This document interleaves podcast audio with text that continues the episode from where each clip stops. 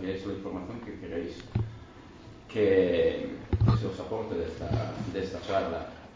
Si es que, por ejemplo, ellos os puedan hablar básicamente de todo. Además, en, la, en las 45 minutos que han venido aquí, ya se han juntado, ya les he oído, la conferencia. les he oído decir cosas, vamos, que puedan hablaros de cualquier cosa que, que os interese. Y mm, de todas formas, digo que veíamos interesante, es que como eh, Goris Australian Records, pues yo prácticamente el año que viene dices que cumpliera 25 años, Australian Records, sin embargo es un sello muy joven. Eh, pues que se vayan, que os vayan explicando las, em, cómo funcionaban un poco las cosas anteriormente, cómo han cambiado las cosas, con, con todo el tema digital, con el tema de las descargas, cómo... Sí, estábamos hablando un poco del, del de qué leches queréis que hablemos. O sea, que es que no. Si nos ponemos a hablar de. Que es que sea más tech. Perdona, sí. No, no, no. o sea, el, el marchamo de, titular en autoedición, ¿no? O sea, de lo que. Entonces, pues no sé si hablamos de la autoedición, pero luego pues hablábamos de más cosas, de, de, de, que es una canción, por ejemplo, que parece tan simple, pero últimamente se le olvida a la gente. Y no sé, pues eso que hablamos un poco de, lo que queréis que hablemos, no sé, de, no es Sálvame, de Cotillos no vamos a hablar. Yo creo igual, no lo, hacemos una presentación un poco de cada uno y súper rápido yo creo que pasamos a que nos preguntéis de lo que queráis. Y yo creo que una pregunta y ya nos liaremos nosotros aquí a, sí, pasear, ¿no? porque he visto ya que no, que no tenéis problema para eso, con lo cual vamos. Tal vez, pues, tal vez pues, podrías empezar, a, empezar hablando de. Yo soy Machigoni, eh, llevo en este lío metido desde el 82. Autoediciones, considerando una autoedición completa desde componer, grabar y editar el disco, he hecho cuatro, realmente cuatro. Y luego pues he estado liado en tres sellos en mi vida, que fueron Soñúa, que fueron Oyuka y luego ya cuando nos fuimos ya montamos nuestra empresa los tres hermanos que currábamos y, eso es lo que celebramos el año que viene 25 aniversario. Y pues eso tenemos, hemos hecho unos 250 discos una cosa así. Eh, que no se abrumen las cifras porque no eso yo no soy una persona que le gusta mucho ni la mitomanía ni ni las cosas así antiguas, ni recordar tiempos pasados. A mí me interesa más lo de esta tarde aquí, porque me parece que aprendo mucho más. Desde luego aprendo muchísimo más en estas cosas que en otros. Pasar, no os quedéis ahí. Hombre, hay todos, menos mal. ya, ya, te iba a poner marca. No, no, ya. Ya vamos. Vamos a necesitar más sillas. Y niños. Adelantamos un poco.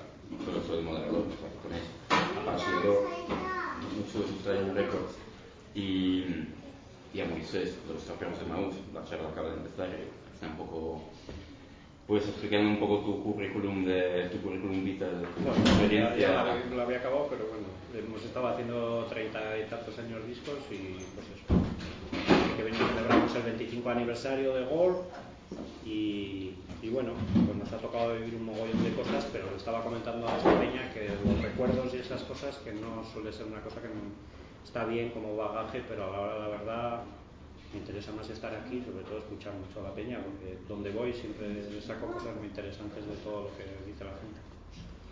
Y no sé, pues autoeditarse, nosotros sobre todo hemos hecho autoedición siempre pasando por encima de las modas, de lo que había y sin ningún tipo de criterio que, que nos viniera de fuera muchas veces impuesto por las modas o por lo que sea.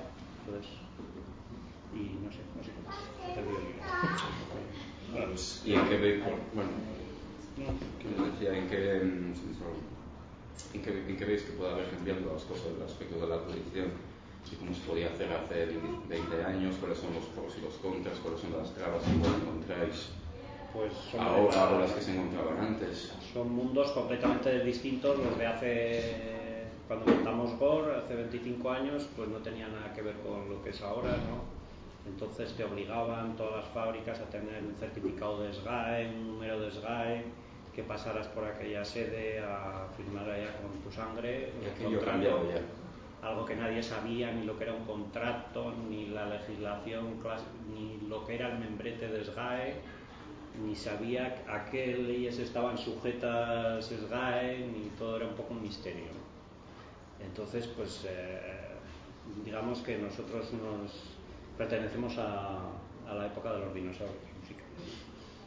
Entonces, bueno, intentamos mantenernos porque el catálogo es potente y pues sigue funcionando. Somos, tenemos un montón de discos que son clásicos y que, pues, al menos para sobrevivir dos personas en la oficina, pues nos dan.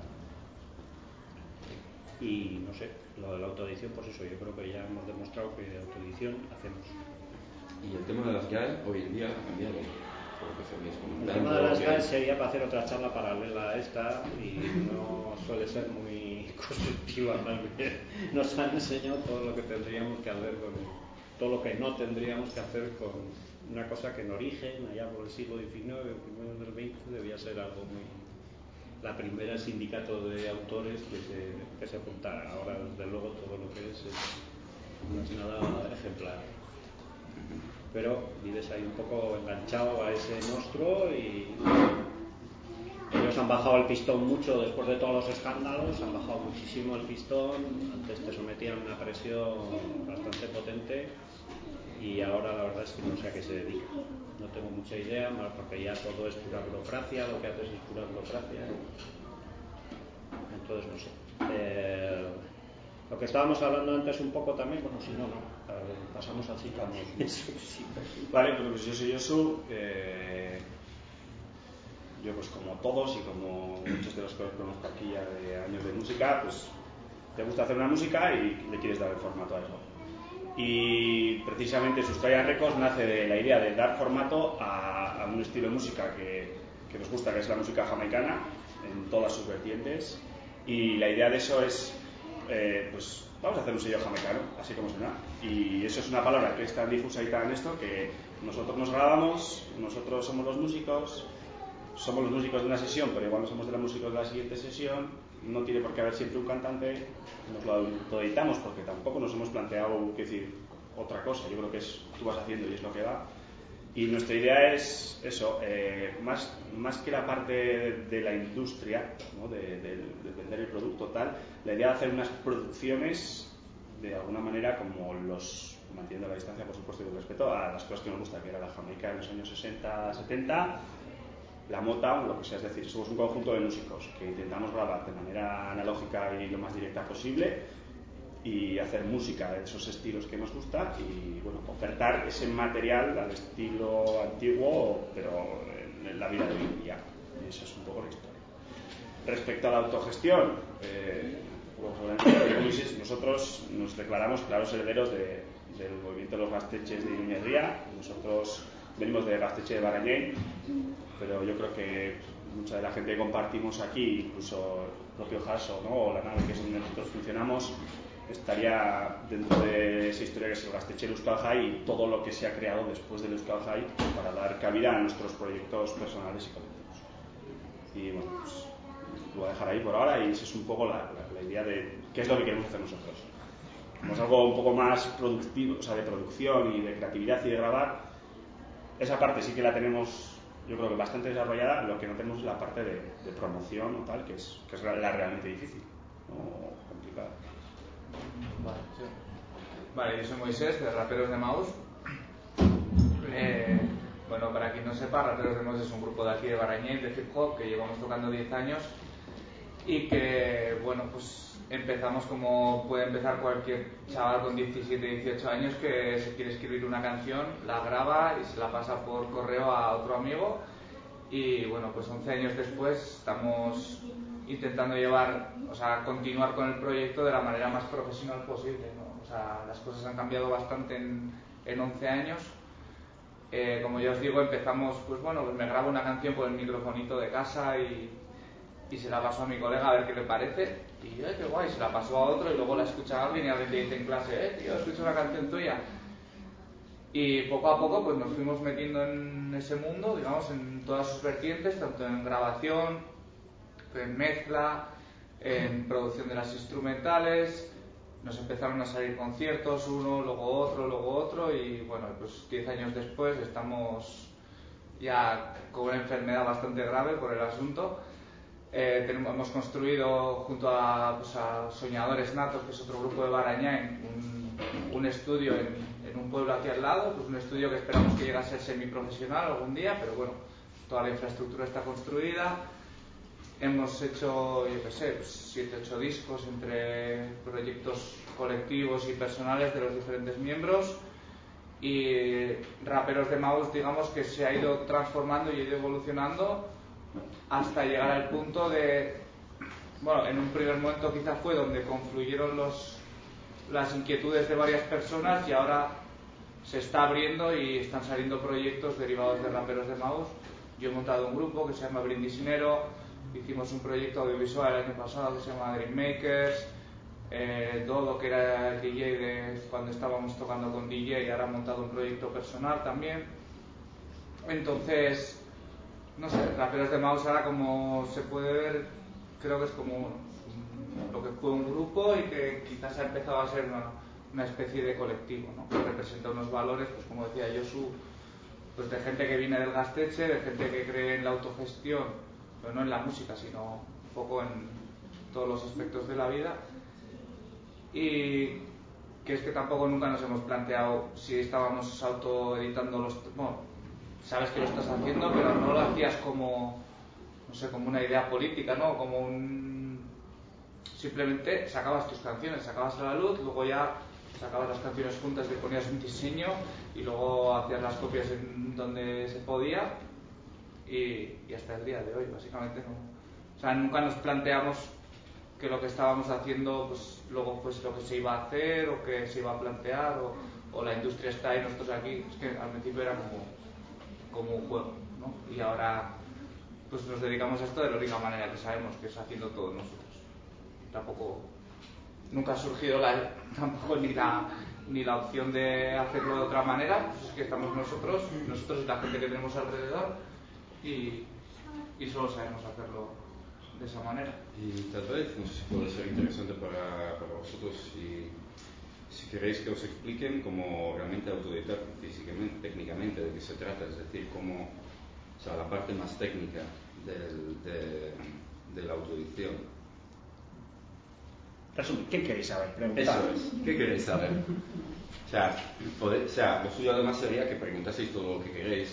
Eh, aquí estáis para pa esto, o sea, que fuese dinámica, que fuese participativa la, la charla, que no estuviese solo, solo ellos solo ellos hablando, sino que ir preguntando lo que queráis. Es que nos ha entrado la duda de si vamos a hablar aquí, claro, es que esto tiene un estudio, entonces pues, pues nosotros hacemos toda la grabación y tal, igual a Peña le interesa saber cómo se graba, yo no sé, hay gente que le interesa que le contemos cómo se graba o no, igual es una cosa que la tenéis sabido, no sé si sois músicos, algunos ya sé, pero otros no, no sé todo el mundo más o menos sabe cómo se hace una grabación de audio, cómo se agrega la... ¿Por ordenador dices? Sí, por, por ordenador o analógico, vamos. Sí. ¿Habéis estado en un estudio, por ejemplo, alguna vez? Sí, yo también. también. Yo antes de lo técnico quería, quería preguntar, eh, ¿habéis introducido algo el asunto de, pues, de, de, la soledad, del hacértelo tú mismo, ¿no? de, de tirar para adelante con tus propios medios. Pero también habéis lanzado una línea, o escogido una línea que me interesa más, que la línea de las alianzas, ¿no? tanto entre grupos, entre, en, en redes difusas ¿no? de cooperación, de colectivos y tal, y también en comunidades que no son estrictamente musicales, ¿no? los gasteches, los Yosu y tal. Eh, quería que hicierais un poco el repaso de, de esas alianzas que os han servido de esas ayudas, esas redes de colaboración que se han servido en lo musical y más allá de lo musical, porque creo que, que en Iruñería en concreto pues hay una tradición ahí de, de, de vincular eh, movimientos musicales con procesos políticos, con procesos comunitarios, más allá de lo musical, que, que en algunos casos se conoce poco y estoy hablando de cosas más pasadas y en otros casos me refiero más al presente, están por explorar, eh, hay cosas ahí por hacer. Bueno, yo, que claro, yo con esa época igual es un poco. me tengo que remitir a Catacrack, ¿no? O sea, al original, o al Coco Rock, a los colectivos de grupos cuando yo tocaba. Entonces, mejor me dejo a estos que. No sé. Yo, igual, la, la variante de los. ¿Cómo te diría? de- del aprender de, de colectivos y tal, igual son bastante horribles las que te contaría yo. o sea, me refiero, pues. eh, eh, las asociaciones de profesionales que hay en Euskadi, las, eh, últimamente me ha dado por ir pues, a charlas de gente que te traen, eh, pues, por ejemplo, el BIM en Bilbao, que te traen pues, a un guiri que no sé qué, que habla de una cosa, otro a un argentino, un colombiano, no sé qué. O sea, mis, cos- mi- mis experiencias esas no son muy de base, sino más bien son de élites. Bastante, y son bastante cutres y bastante horribles. Y ver a dos managers de uno de Madonna y a otro no sé qué, hablar de cómo están las cervezas y no sé qué, pues tiene bastante, bastante poco. Al final más interesante suele ser el argentino o el colombiano que todos los grandes managers famosísimos. O sea que, no sé, que te cuenten un poco más esto. Bueno, no sé.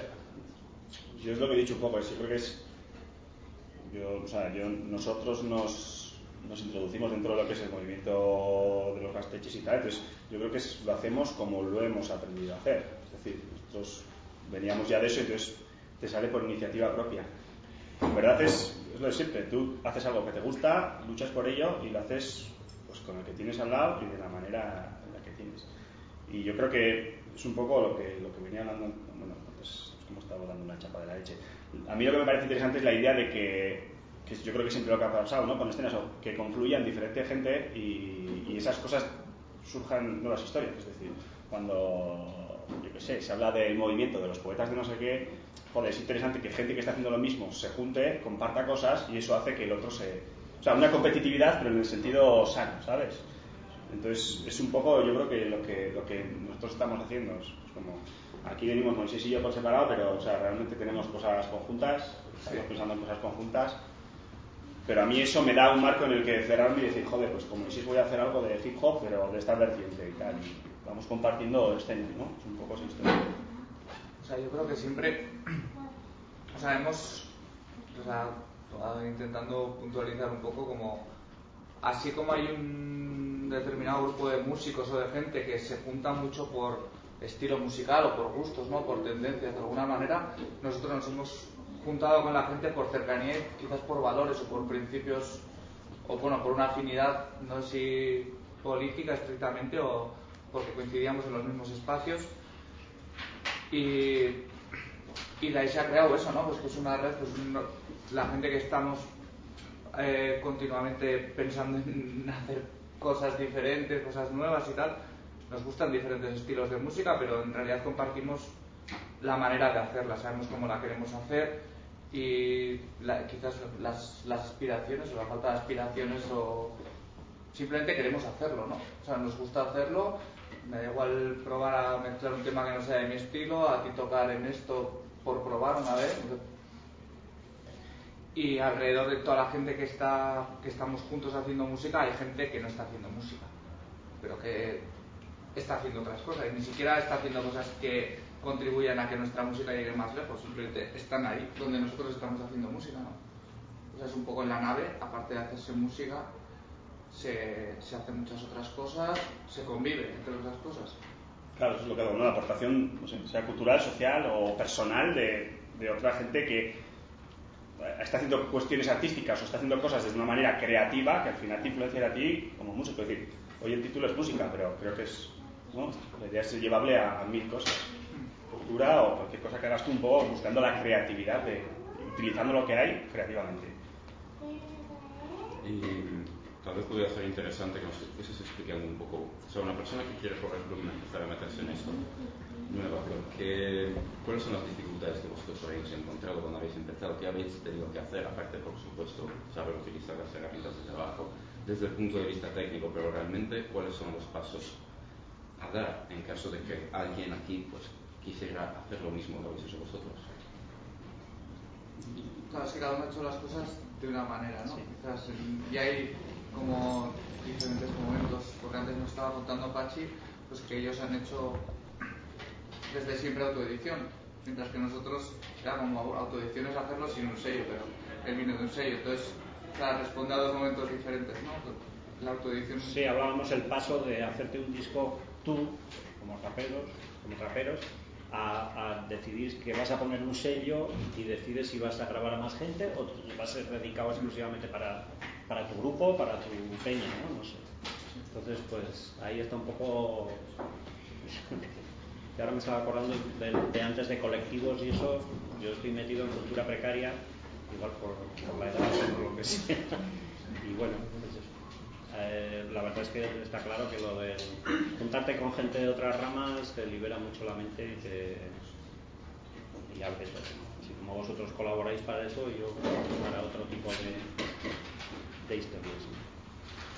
Yo creo, yo respecto a, o decir, cuando dices, ¿cuál es la fórmula no decir, no hemos conseguido nada, quiero decir, estamos aquí por, no sé, igual porque lo hacemos de una manera, pero no, creo que, decir, la fórmula, no hay fórmula, quiero decir, la mitad de los que estéis aquí os dedicáis a la música, porque me sonáis de vista, porque os conozco, y todos llevamos años intentando hacer lo mismo, o sea, decir, que no, existe una fórmula.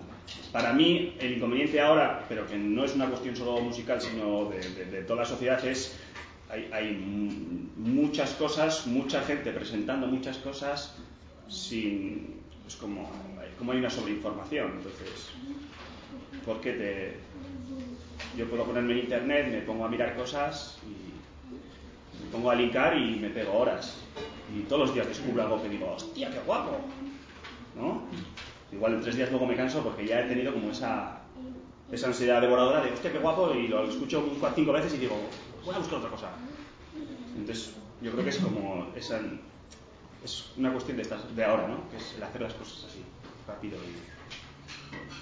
¿Crees, uh, ¿Crees que, por ejemplo, ahora que cualquiera tiene acceso a, yo sé, en, mi casa yo me grabo una canción, le pongo una base y la puedo publicar para un sello que tiene tanto tiempo, eso le supone como un decrecimiento en la calidad o la profesionalización que tenía la grabar a alguien, ¿no? O sea, ¿tú ves que ha ido en detrimento? En detrimento ya, pues ahora, a ver, que, eh, cuando... que ya ha introducido el discurso ya sería cuando viene esto. También hemos hablado antes que igual interesaba hablar de este tema también. O sea, de, de, a, a, cuando a nosotros nos decían Joder, os voy a mandar una maqueta, pero es que está grabada en el cuarto de mi casa, es una puta mierda, para para allá y tal. Y digo, no, si a mí lo que me interesa es la canción.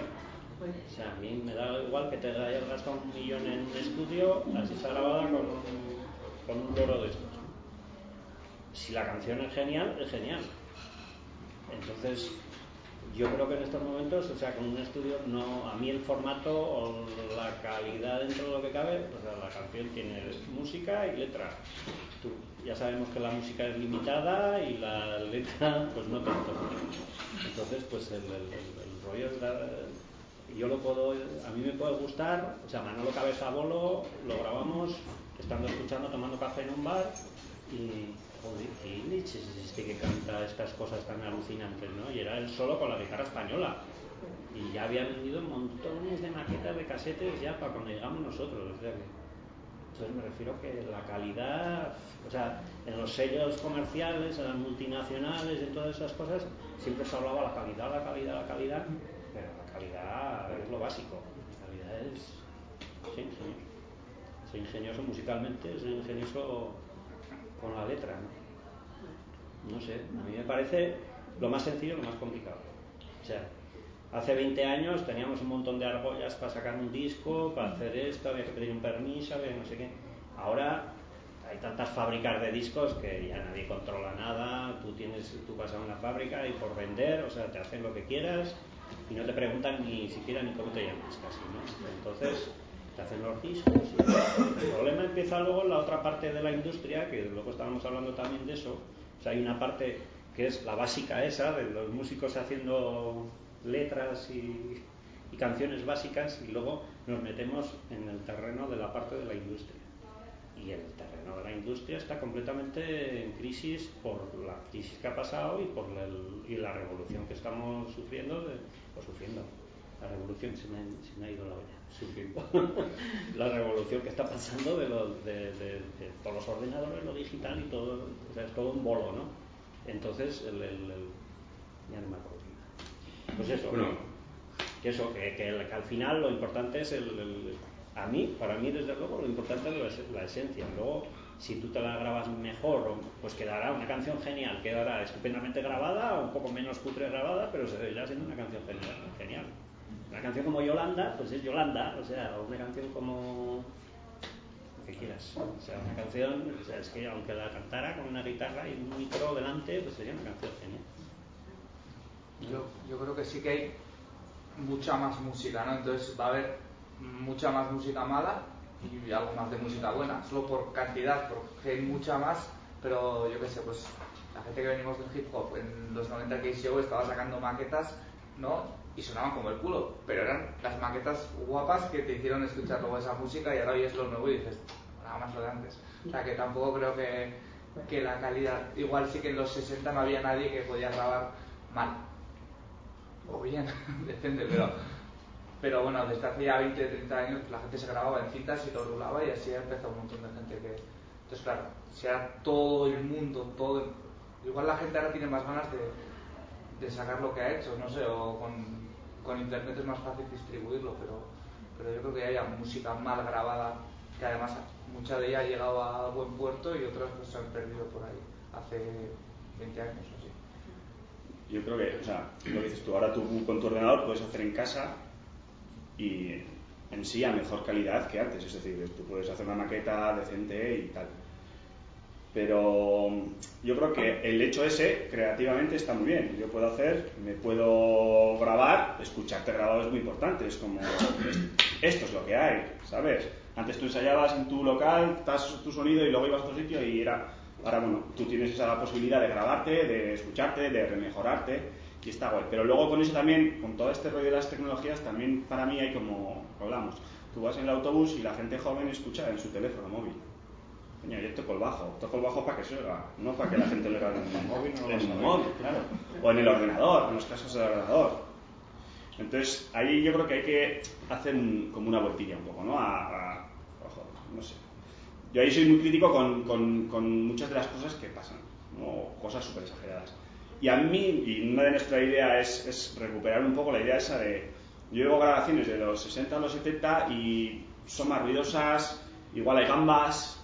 Parece que hoy en día si haces eso no, no puedes sacarlo, es como, tío, está mal tocado. No, es un poco lo que hablas tú, es la canción, la esencia, el momento. Y luego esas cosas son las que, si tú te pones así un poco tontorrón romántico, son las que te molan, de, de- hacen de eso una, una esencia, un- una escena, un, un algo. ¿no? Entonces, Sí, yo creo que eso es lo que, lo que hay que intentar sacar. Tú sacas algo guay, lo sacas bien tocado, por supuesto, o sea, no, no tocas mal, pero, pero lo sacas así. Y, y eso es un poco lo que hay que intentar eh, reclamar, ¿no? Como otra vez la vuelta a- no a un sonido perfecto, sino a un sonido con, con, con espíritu, o sea, con humano, humano. Sí, porque hemos perdido igual, a mí me parece un poco esa esencia. Pues bueno, pues eso, la humanización de, de la música. Yo os puedo decir que he estado en Sustrayan en muchas grabaciones y una de las características es que ya están volviendo a grabar todos a la vez, ¿no? Ahora tú vas a un estudio ¿no? y ves la batería y luego de repente tienes una canción montada y la tienes en el ordenador, pero nunca se ha tocado esa canción en el momento, mientras que antes todos los grupos grababan todos juntos y es la gente que por ahí tenemos ahí eso que se ha quedado muy bien. Y pues Ese es mi socio, yo soy ingeniero y señor técnico. Está con una resaca considerable y está en una segunda línea. No, pues, está ahí en una segunda línea. Esta gente se ha propuesto volver atrás en los días y volver a grabar las canciones a- en la toma buena, grabarla cuatro veces y que la buena se quede. Y claro, pues lo que dices, nunca van a quedar perfectas, pero esas canciones que te gustaban tampoco eran perfectas. ¿no? Igual ahora se está buscando mucho la perfección de que bueno, ah, esta nota te la muevo, eh, te afino esta nota que has cantado mal, bueno. Claro, o sea, eso, da- eso conlleva que, o sea, lo hacemos, pum, pum, pum, cuatro tomas, nos quedamos con la buena. ¿Hay que editar esto? No, no, no, no se puede editar. O sea, todos sabemos que si no lo grabas por separado, no se puede editar. Y si no, se oyen más. ¿Lo aceptamos? Sí. Pues a partir de ahí vamos en otra onda. ¿no? Ya. Vosotros grabáis en analógico. No, Eh, mixto. Mixto. O sea, tenemos un grabador a cintas, pero no graba bien todas las frecuencias, entonces lo que hacemos es grabamos a ordenador, pero grabamos todos a la vez, lo pasamos por una mesa y lo metemos ahí. Y utilizamos una mix, o sea, no, no separamos físicamente, entonces la batería se está grabando por todos los micros, o sea, no se puede editar. O sea, digamos que grabáis como antes, solo que la base de operaciones es el Sí, ordenador. sí. Pero pues microfonía antigua, una mesa analógica, tal. y luego las mezclas sí que las sacáis en Sí, mesa en analógico, sí. otra vez pues la mezcla se hace otra vez en mesa, pero se almacena en lugar de Y- en una cinta Y las voces también a la vez. No, las voces van Las voces. Pero porque nosotros, la idea que tenemos nosotros de copiar es como existe la banda y luego existe, ese es un poco sería el artista, sea el que sea. Entonces es como. En el rollo afroamericano se llevaba mucho, se hacía una instrumental y luego ese instrumental valía lo mismo para un cantante que si al día siguiente venía otro, que si no se hacía una mezclada y si no se planteaba una versión DJ de la misma canción. Entonces la idea es ese reciclaje de, de cosas. Incluso era un ritmo de bajo que escogía de una época y se copiaba. una apunte sin más, eh, lo que están comentando, eh, al grabar a la vez también luego nos, nos permite, eh, digamos, hemos montado una especie de sistemilla funcional, claro, al grabar a la vez grabas mucho más rápido. Entonces, pues nos podemos permitir, imagínate, grabar eh, una tarde a un grupo entero, grabarle, por ejemplo, un single o, tres canciones, cuatro canciones en una sola tarde, eso a su vez nos, nos permite, al tener el estudio y también ser un sitio de fiestas, eh, hacer un trueque, un intercambio con el grupo, es decir, os grabamos en una tarde y luego vosotros hacéis un concierto ese mismo día o otro día. Entonces digamos que así eh, nos ahorramos lo tortuoso que suele ser grabar un disco, muchas, en muchas ocasiones es, un- es un proceso muy largo y a veces aburrido, descorazón, o sea, muy largo. Entonces lo hacemos, al hacerlo tan rápido nos permite eso. La gente se suele quedar muy contenta con nosotros al final porque es como tú, hemos venido, hemos estado una tarde aquí, salimos con tres canciones, tío, te la gozas. Y luego hacen el concierto, hacemos ese truque, entonces digamos que todo es una rueda en la que nos variamos, o sea, nos utilizamos igual, no lo de los, la manera de grabar a la vez, pero lo usamos a nuestro favor para, para crear ese sistema de intercambio con las bandas también, que dan, dan un concierto en nuestro local y entonces pues no hay intercambio monetario y se van contentos con tres canciones. Eso no se podría hacer grabando uno por uno. A mí como valoración creativa me ha pasado y seguro que a los que os dedicáis a la música también. Llega un momento que acabas un disco y dices, no lo he vuelto a escuchar desde entonces. ¿Por qué? Porque, porque el proceso ha sido duro, o sea, perfección, no sé qué, vuelve a hacer la toma, vuelve a grabar esto, no sé qué, esto se ha oído bien, esto ha bien. Y joder, para mí ha sido romper con eso, porque es, mira, yo lo hago así, pum, pum, pum, cuatro, y luego, como eso te permite hacerlo ágil y, y haces más cantidad, que es, es un poco lo que nosotros buscábamos, ¿eh? Como una cuestión también de cosas buenas, pero eso hace que igual a los seis meses oyes algo y dices, hostia, si, si, si esto es nuestro, ¿no?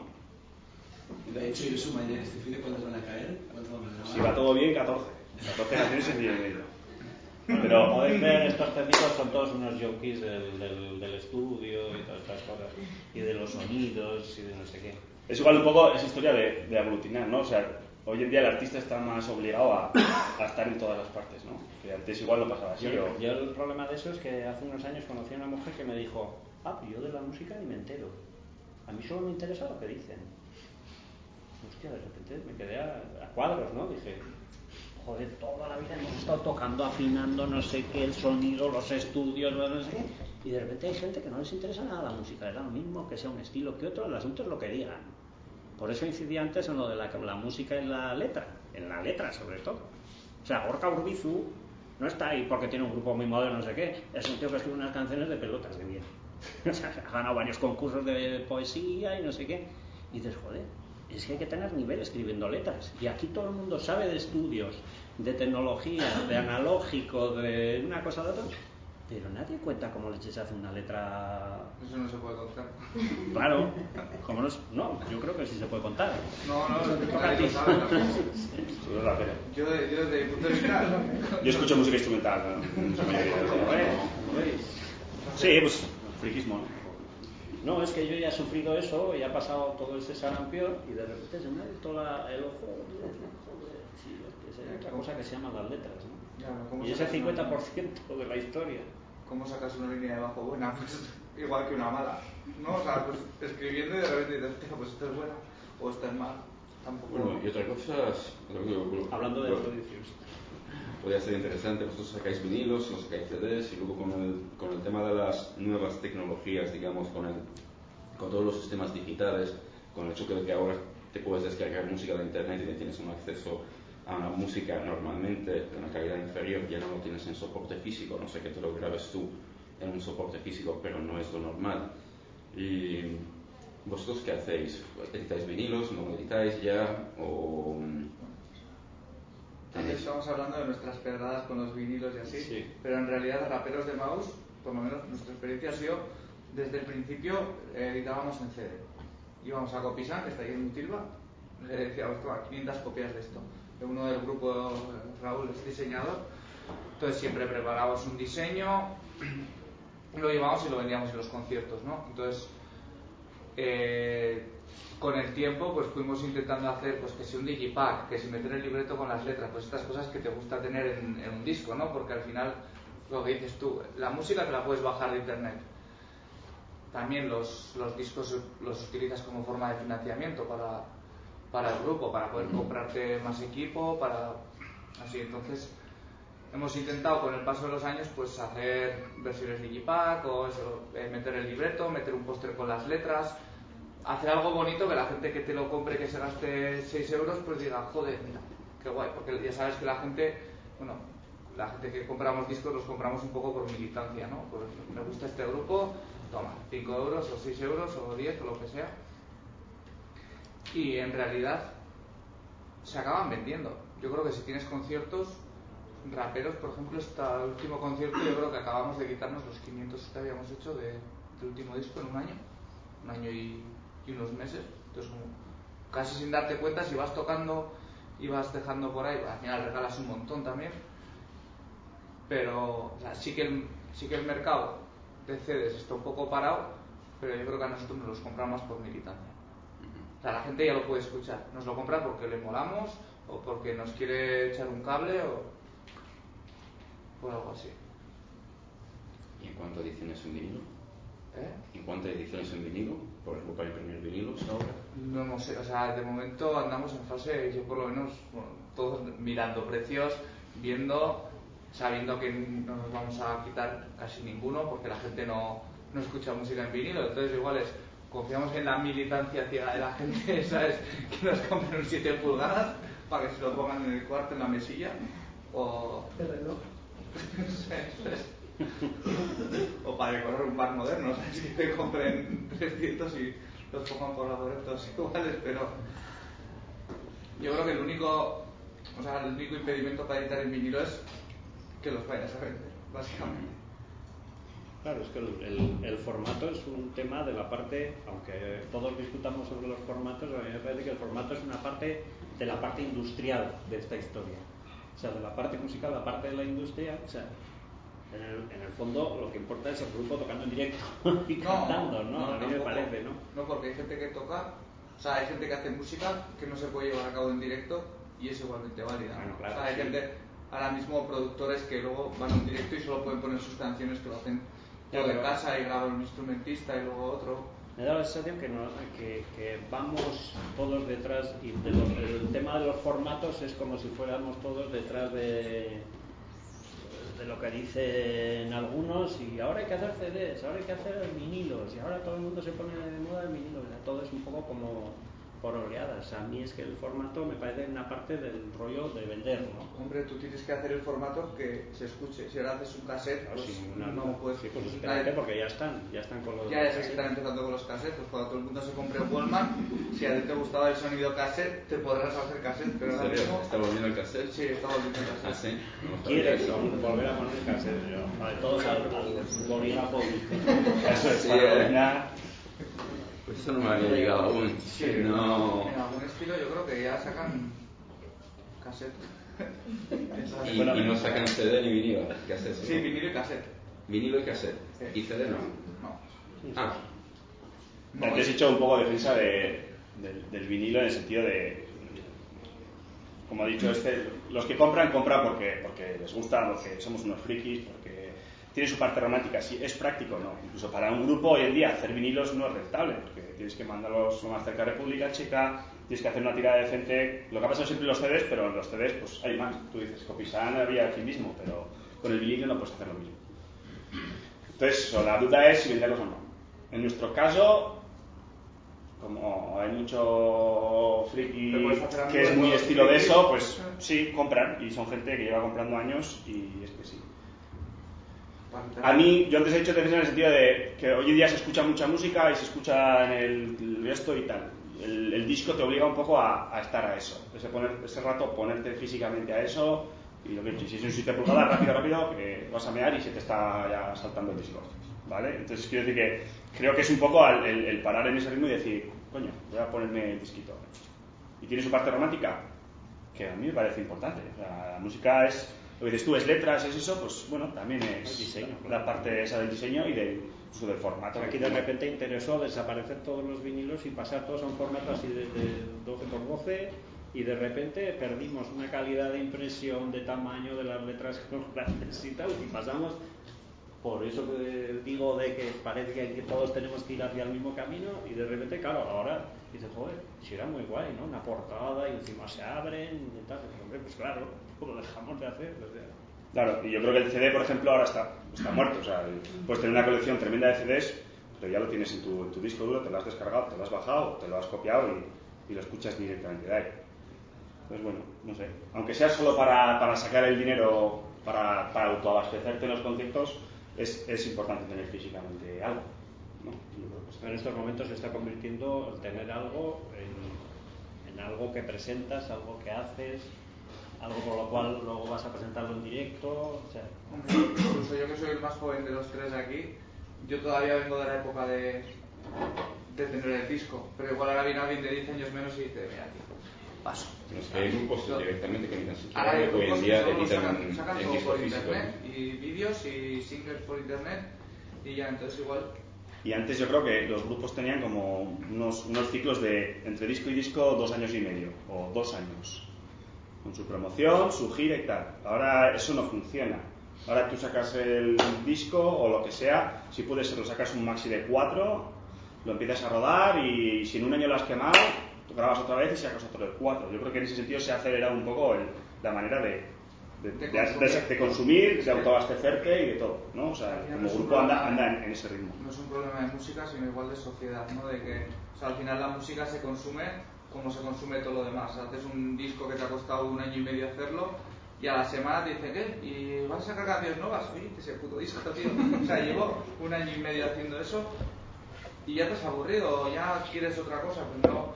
Y ya ves también como hay artistas que lo que hacen es pues, intentar estar permanentemente en boca, ¿no? De sacar cada tres semanas algo, cada mes, es otra estrategia, ¿no? Pero, no sé, yo al final, yo creo que sigo siendo de la, un poco de la vieja escuela en ese sentido, porque a mí me gusta preparar un, disco, me gusta editarlo, me gusta tenerlo en formato físico, tener ahí en la estantería los discos que hemos hecho y cuando sacas un tema y solo está por internet, pues tiene otro estatus en realidad en tu vida, ¿no? Lo cogiste lo dejaste ahí, lo subiste a YouTube y, y desapareció, no, no.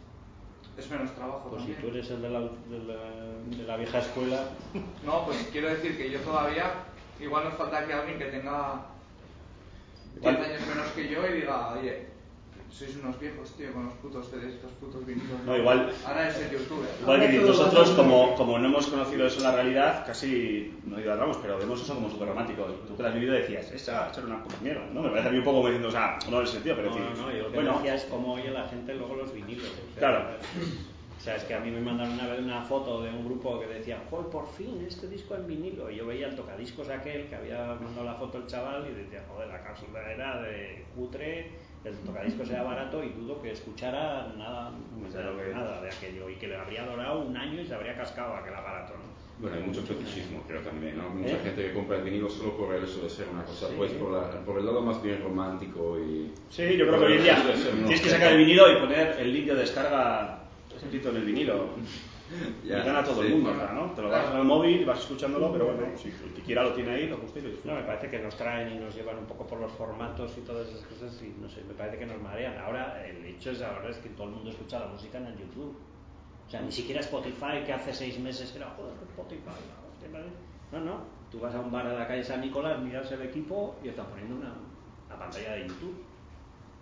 Y vas a, a mi sobrina, a los críos que tienen 3 y 4 años, están viendo el YouTube. Entonces, pues, o sea, es- en este momento es, el formato ese. Ese es el formato. O sea, ni vinilo, ni CD, ni nada, es el YouTube. Digital. Ya. Unos que-. Sí, precisamente iba a preguntaros del formato este, ¿no? Porque estáis hablando de vinilos, casetes y todo, pero no habláis de... Nos gusta ¿no? lo que se lleva ahora, ¿no? Yo soy de la vieja escuela también, pero creo que está muy bien que se escuche en YouTube, aunque sea una mierda, pero al final todas las canciones que hacemos, pues están... Todo el mundo tiene acceso a ellas en cualquier momento del día o de la noche, ¿no? Entonces, vosotros, por ejemplo, editáis o publicáis en YouTube, Spotify, etc. Bueno, en, nosotros en YouTube tenemos una página donde luego tienes los links de descarga, que ya últimamente no sé cómo funciona eso, porque en realidad yo creo que a la gente le gusta ver el dibujito de que lo está escuchando, ¿no? Parece que es- está como muy asociado a escuchar música, es un dibujito pequeño de que estás oyendo música, porque pues o sea, desde que lo sacamos va a nuestra página, a YouTube y luego pues o al Bandcamp. Nosotros usamos Bandcamp, que nos parece una opción que está muy bien de cara también a la autoedición porque te permite subirlo en, en alta calidad, te lo permite subir en WAV, te permite venderlo y cobrarlo en PayPal, entonces puedes poner donativo, que, te- que sea gratis, que la gente ponga cuando quiera, que tengas que pagar 3 euros, pero bueno, al final ¿La gente como... paga? ¿Eh? La gente paga. Hostia, y yo en las algo- últimas dos semanas nos, nos han metido cuatro veces 5 euros. Quiero decir, nadie, nadie se los ha pedido, pero cada vez que lo ves dices, hostia, ya hemos vendido los discos y la gente nos está echando ahí. Es como echarte al sombrero, pero en versión digital, ¿no? Sí. Yo veo interesante la parte esta de YouTube, lo que he dicho antes, de, da la posibilidad de investigar cómo están relacionados por temas, por estilos. Te pones un día a buscar y puedes encontrar muchas cosas. Y, luego, por otro lado, pienso que no es que sea positivo o negativo, pero pues, la realidad es eso hace que la música tenga que estar relacionada con la imagen. Y cada vez está más trabajado el videoclip, la imagen, etcétera, etcétera. Y, y a su vez eso ha traído otro problema, y es que cualquiera puede grabar eh, un concierto y te lo cuelga, el bueno y el malo. Entonces ya no existe tampoco la imagen como una cosa así, ¿no? La estrella de rock, sino ahora cualquiera puede ver un mal concierto de alguien o un mal directo. Sí. Es que quemamos etapas muy rápidos en todo este tipo de cosas, vamos a puto, vamos. O sea, hace eso, hace seis meses o hace un año era Spotify, era la leche, era el partido, entonces vas cambiando todo, o sea, a pesar de toda la campaña de Spotify, de todos los millones de gente que escuchan, de los que cobran, de los que no, si era gratuito, no sé qué, al final todo el mundo se pasa de YouTube. O sea, me refiero con eso que, que hay un mareo siempre continuo de... No, pues se pasa, pero es compatible porque todo lo demás lo siguen haciendo. Es que Ya, si ya. tu música no está en YouTube, te estás perdiendo un montón de potenciales oyentes, ¿no? En realidad, porque no la vas a tener ahí. Además, si no la subes tú, la va a subir otro. Refiero con esto, te digo que, por ejemplo, un caso que nos pasó, más eh, cercano, eh, el cambio del público en directo que vivimos hace cosas de 6, 7 años, en la cual la gente, cuando le dio por acumularse todo el ordenador petado de toda la música que le gustaba, que fue otra fase también, que también ha quemado, o sea que ya vamos pasando a toda velocidad. Entonces la gente tenía todo el ordenador petado, pero solo podía escuchar una canción. Y cambió, en el en directo la gente sabía una canción, dos canciones de un grupo, no era como antes que el fan iba y se, de la primera hasta la última, ¿no? Entonces, de repente, o sea, me refiero que vamos quemando a una velocidad increíble y a veces me da la sensación de que nos llevan por el carrico del helado, o sea, nos llevan por de una zona a otra así como cogidos por la argolla de no sé si la si Google o las grandes multis estas, o sea que no- ¿Vosotros tenéis suposiciones de cómo eso igual vaya a evolucionar en los próximos años? yo eh, antes iba a las charlas estas de las mentes estas pensantes y tal del mundo discográfico, igual alguna idea pillabas. Ahora nos sueltan, pero nada, pero nada. Bueno, yo creo que eso no se puede saber, es incontrolable hoy en día, ¿no? O sea, las apuestas eh, comerciales de las multinacionales o lo que sea, los que apuestan y van a poner dinero sobre un grupo, que es hoy en día los que van a hacer una apuesta externa a su historia, es, es esto de repente apretar las redes sociales, es un trending topic, apostamos por ello. Y, y ahí es donde se pone dinero. Y para mí lo demás cada vez va a ir más destinado a, lo que estamos hablando nosotros, a yo, yo mismo y, y mis amigos. Sí, yo creo que el tiempo de. O sea, no sé, a nivel formato no sé a dónde va. Pero a nivel repercusión está claro, yo creo que cada vez va a haber menos grupos que tengan una repercusión incluso a nivel estatal, va global ya ni te digo, ¿no? Pero. Y cada vez más grupos que tengan repercusión local, o sea, que se va a ir. Se van a ir fragmentando escenas y se van a crear todavía más escenas de las que hay. Y, y va a haber menos grupos gordos. Y también los grupos van a tener una fecha de caducidad más corta, seguramente. De hecho, en Euskal Herria, me corregirá, pero había antes una serie de grupos que estaban ahí en el mainstream y tenían su, su caché y tal. Ahora nadie rellena ese hueco y si hay alguien que más alto está ahí, igual es Berry Charrac, que tú mismo has dicho que ellos mismos han creado su propio sello. ¿No? Un sello desde hace 12 discos. ¿no? Pero antes estaba pues, Teo Gorria, Kerchaniak, ¿no? Eso es, no sé, era como otro punto más. También tenía sus sellos, ¿no? Nebu Gorria llegó, tuvo Sanosenki, Archaña montó a Keto, los S.A. montaron... Pero luego, por ejemplo, es- esos sellos cogían otros grupos que también Sí, triunfaban, ¿no? Por ejemplo, Helsinki tenía un, un estilo, un Por eso modo digo esto, que el paso- Milagritos, luego Flipper y, o sea, ¿no? Un montón de cosas. Claro, el paso ese es el de si monto un sello para mí o monto un sello cuando lo tengo para mí, amplío a otra gente, ¿no? Ese es el paso. El paso un poco así fundamental en un sello de esos de grupo, por decirlo de alguna manera, ¿no? El hecho es que de aquellos tres no queda ninguno de los tres sellos, por ejemplo, ¿no? Claro, yo creo que, o sea, yo por ejemplo, a mí me dice alguien, oye, queremos sacar, por ejemplo, nosotros vamos a sacar un vinilo con un chico de Murcia, pero que también es un tío que tiene producido y, y bueno, pues fue una propuesta y pagamos entre los dos, lo distribuimos entre los dos, pero ya, no sé, un grupo, ya, ya no veo sellos que vengan y digan, oye, me interesa lo que estás haciendo, quiero sacarte el disco. No, No, no existen, es decir, no, ya no existen, o sea, no existen sellos que hagan apuestas a grupos externos. Eso antes existía y ahora no. Entonces, Es tú que como no hay artista que... es que no hay sello. Claro, tú como artista que haces, pues me autoproduzco. O sea, decir que tampoco es una... Tampoco en cierta- O sea, es una elección, obviamente, porque tú luchas por lo que te gusta, pero tampoco existen otras alternativas. no. Es que la- por eso tiene tanta importancia la autoproducción. O sea, yo me acuerdo en el, en, la en el diario vasco solían hacer unas páginas a final de año que venía todas las producciones que se habían hecho en Euskal ¿no? Una lista de todo. Y hace 10 años eran las autoproducciones eran un taco así y ahora van a tener que necesitar otra hoja más para hacer solo las autoproducciones, porque los sellos desapareceremos, eh, desapareceremos. En la soca de Durango, antes los sellos teníamos tres, cuatro stands, no sé qué. Ahora que va a tener será de Rechaca, Sutagal, eh, Gatino, o sea, son los grupos los que toman la- el relevo de los sellos. Y hoy me han enviado una esto para, para grupos autorizados. O sea, ahora en, ¿no? en Durango Claro, un sí. stand para, Es para autorizaciones. Al final es, es lo que hay, ¿no? Es lo que, es lo que lleva. Claro, sí, sí. Es que el papel, o sea, de- el hecho es que las cuentas no salen, o sea, la parte industrial que siempre digo de esta historia no sale, no funciona. Entonces, o sea, si fuera un gran negocio estaría todo el mundo como que monta tiendas de Zara, o sea, venga, un sello, otro, otro, todos los días bueno, pero como no es negocio, pues Pero bueno, igual es, decir, igual es llevable. eh, O sea, igual que estamos hablando de música, yo, tú lo has dicho, Zara. O sea, existe Zara, existe toda su cadena, las tiendas de barrio están cayendo y bueno, pues el que hace una apuesta por su negocio lo hace así, ¿no? Igual que es una cuestión social de crisis Claro. en general, no, no solo en la industria musical musical. es- responde a lo que pasa con la industria en general.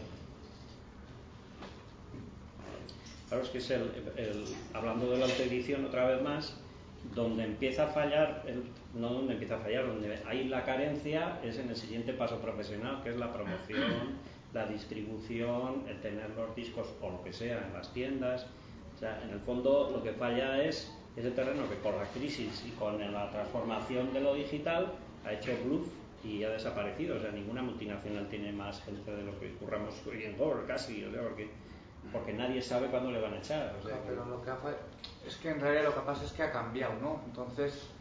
Esto es una auténtica ha- revolución pero ha fallado, o- o social, no ha fallado es- había gente que estaba haciendo un trabajo que ahora se hace solo.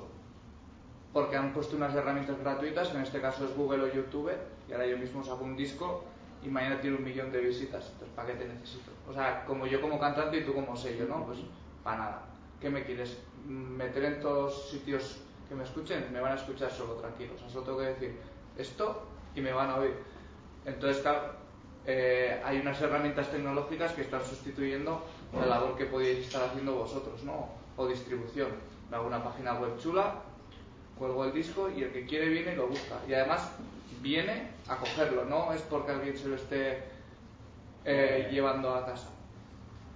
Entonces, claro, pues Yo creo que un sello hay que vincularlo hoy en día más a una cuestión estética o, o artística, ¿no? Sí. Eh, Me gusta este sello porque edita canciones de los 70. Me gusta este sello porque es la hostia en artistas indie. Me gusta este sello y tú lo vas buscando eso. Y luego ya llega un momento en el que tú, en vez de buscar artistas, igual buscas lo que ese sello te está aportando, que es un poco lo que hacía antes, ¿no? Pero Como una igual garantía de. Claro, o de Una- un estilo, o por de ejemplo. estilo. Ya, pero a mí uno de los sellos que me gusta es Dapton Records, por ejemplo, y hacen soul antiguo y entonces todo lo que suena ahí me encanta, porque yo voy ahí y digo, hostias, esto es, es siempre lo mismo, ¿eh? es una de las muchas cosas que escucho, pero es, ese sello para mí es auténtico original, entonces voy a sello buscando ¿Qué hacemos los artistas, que nos gusta muchos estilos musicales.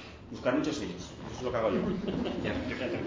Claro, o sea, decir, tienes diferentes tipos de esto y ya sabes que se te va a dar esto y se te va a dar lo otro.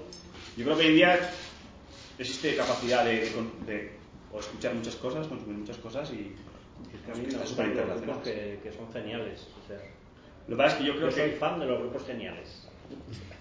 No me digas el estilo. O sea, el estilo es el apellido. Yo grababa a los ganglios que hacían teclados, hacen tecnopop, con muchas cosas y muchas variantes. A mí nunca me habían gustado los teclados. La vida. Yo siempre era de los de guitarra eléctrica y amplificador. Y de repente oigo un grupo y me llama la atención y digo, joder, qué pedrada tienen estos tíos. Que hagan con un teclado, una cajica de ritmos, no sé qué. de ahí, mira, Me encanta. creo que el sello tiene que tener un estilo y si no te creas otro subsello. A ver cómo te explico, porque es una discusión y tú lo habrás oído mil veces. Yo tengo un grupo, imagínate, de rock garajero, imagínate. Y yo, ¿por qué tengo que estar en el apartado de la tienda, que ahora ya no existen tiendas, eso, de Euskal Música? Aunque cante en euskera, yo lo que quiero es que mi público sea la gente que escucha rock garajero. Entonces, el hecho de que yo esté en Euskal Música me está quitando que mi grupo dirigente potencial me escuche. Y sin embargo estoy al lado de, Ramón. Martín Corena, que me parece genial, pero no es mi espacio. Es decir, el que compra no quiero que compre porque sea música de aquí, sino quiero que se compre porque estilísticamente le gusta la música. ¿no? Es una discusión que yo creo que se ha dado siempre eso. Bueno, tendríais que conocer. sí, muy Tendríais que conocer un poco lo que son las tiendas comerciales para ver que muchas veces, o sea, la posición de las cosas y esto en las tiendas es... O sea, como os decía antes, todo el mundo valora los vinilos, están, antes les he comentado, el romanticismo con los vinilos, no sé qué, voy un día al corte inglés y tienen los vinilos en una caja tirados todos así, doblados la mitad y tal. O sea, también ya sé que es el corte inglés, ¿no? Pero, pero me refiero, o sea, luego la infraestructura, como todo se ha degradado absolutamente con los sueldos y con todo, o sea, la gente pasa de guardarlos bien, no sabe ni cómo guardar, la gente que vende tocadiscos no sabe, tú le preguntas una cosa sobre, ¿este es de Silga o de transmisión? Bueno, o sea, sabrán de coches, pero de platos, desde luego, no sabe nadie nada en ninguna tienda que vayas a comprar uno, ¿no? No normal. Entonces, a lo que me refiero es eso, ¿no? Que, que, el- que- que los- todo ese tipo de cosas, cómo se coloca y tú quieres ir, no quieres ir al lado de Ramón Martín. Bueno, y nos puede gustar, ¿eh? Pero que decir, a mí, yo, por ejemplo, como, como O sea, consumidor, no es una referencia para mí el, el, ¿no? el... Para mí, como consumidor, igual porque soy músico, no es una referencia el que esté más cerca de mí o no, sino que musicalmente me guste.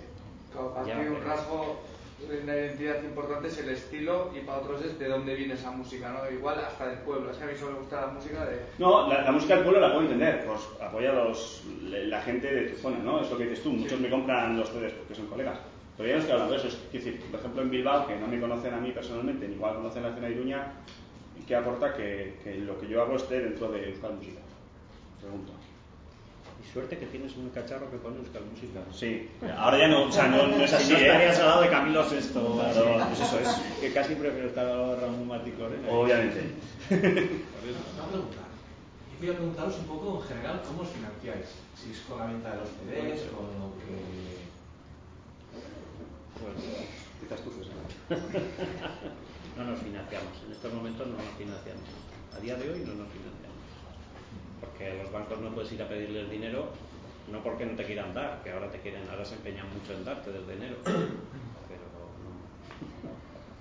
Más vale que ni te acerques a un banco a pedir dinero. Y no sé, nosotros eh, los experimentos últimos que han salido de charlas de estas además, fue hacer, hemos hecho tres crowdfunding con diversos resultados y, y no sé, sorprendentes, siempre son sorprendentes. ¿Has recibido alguna respuesta?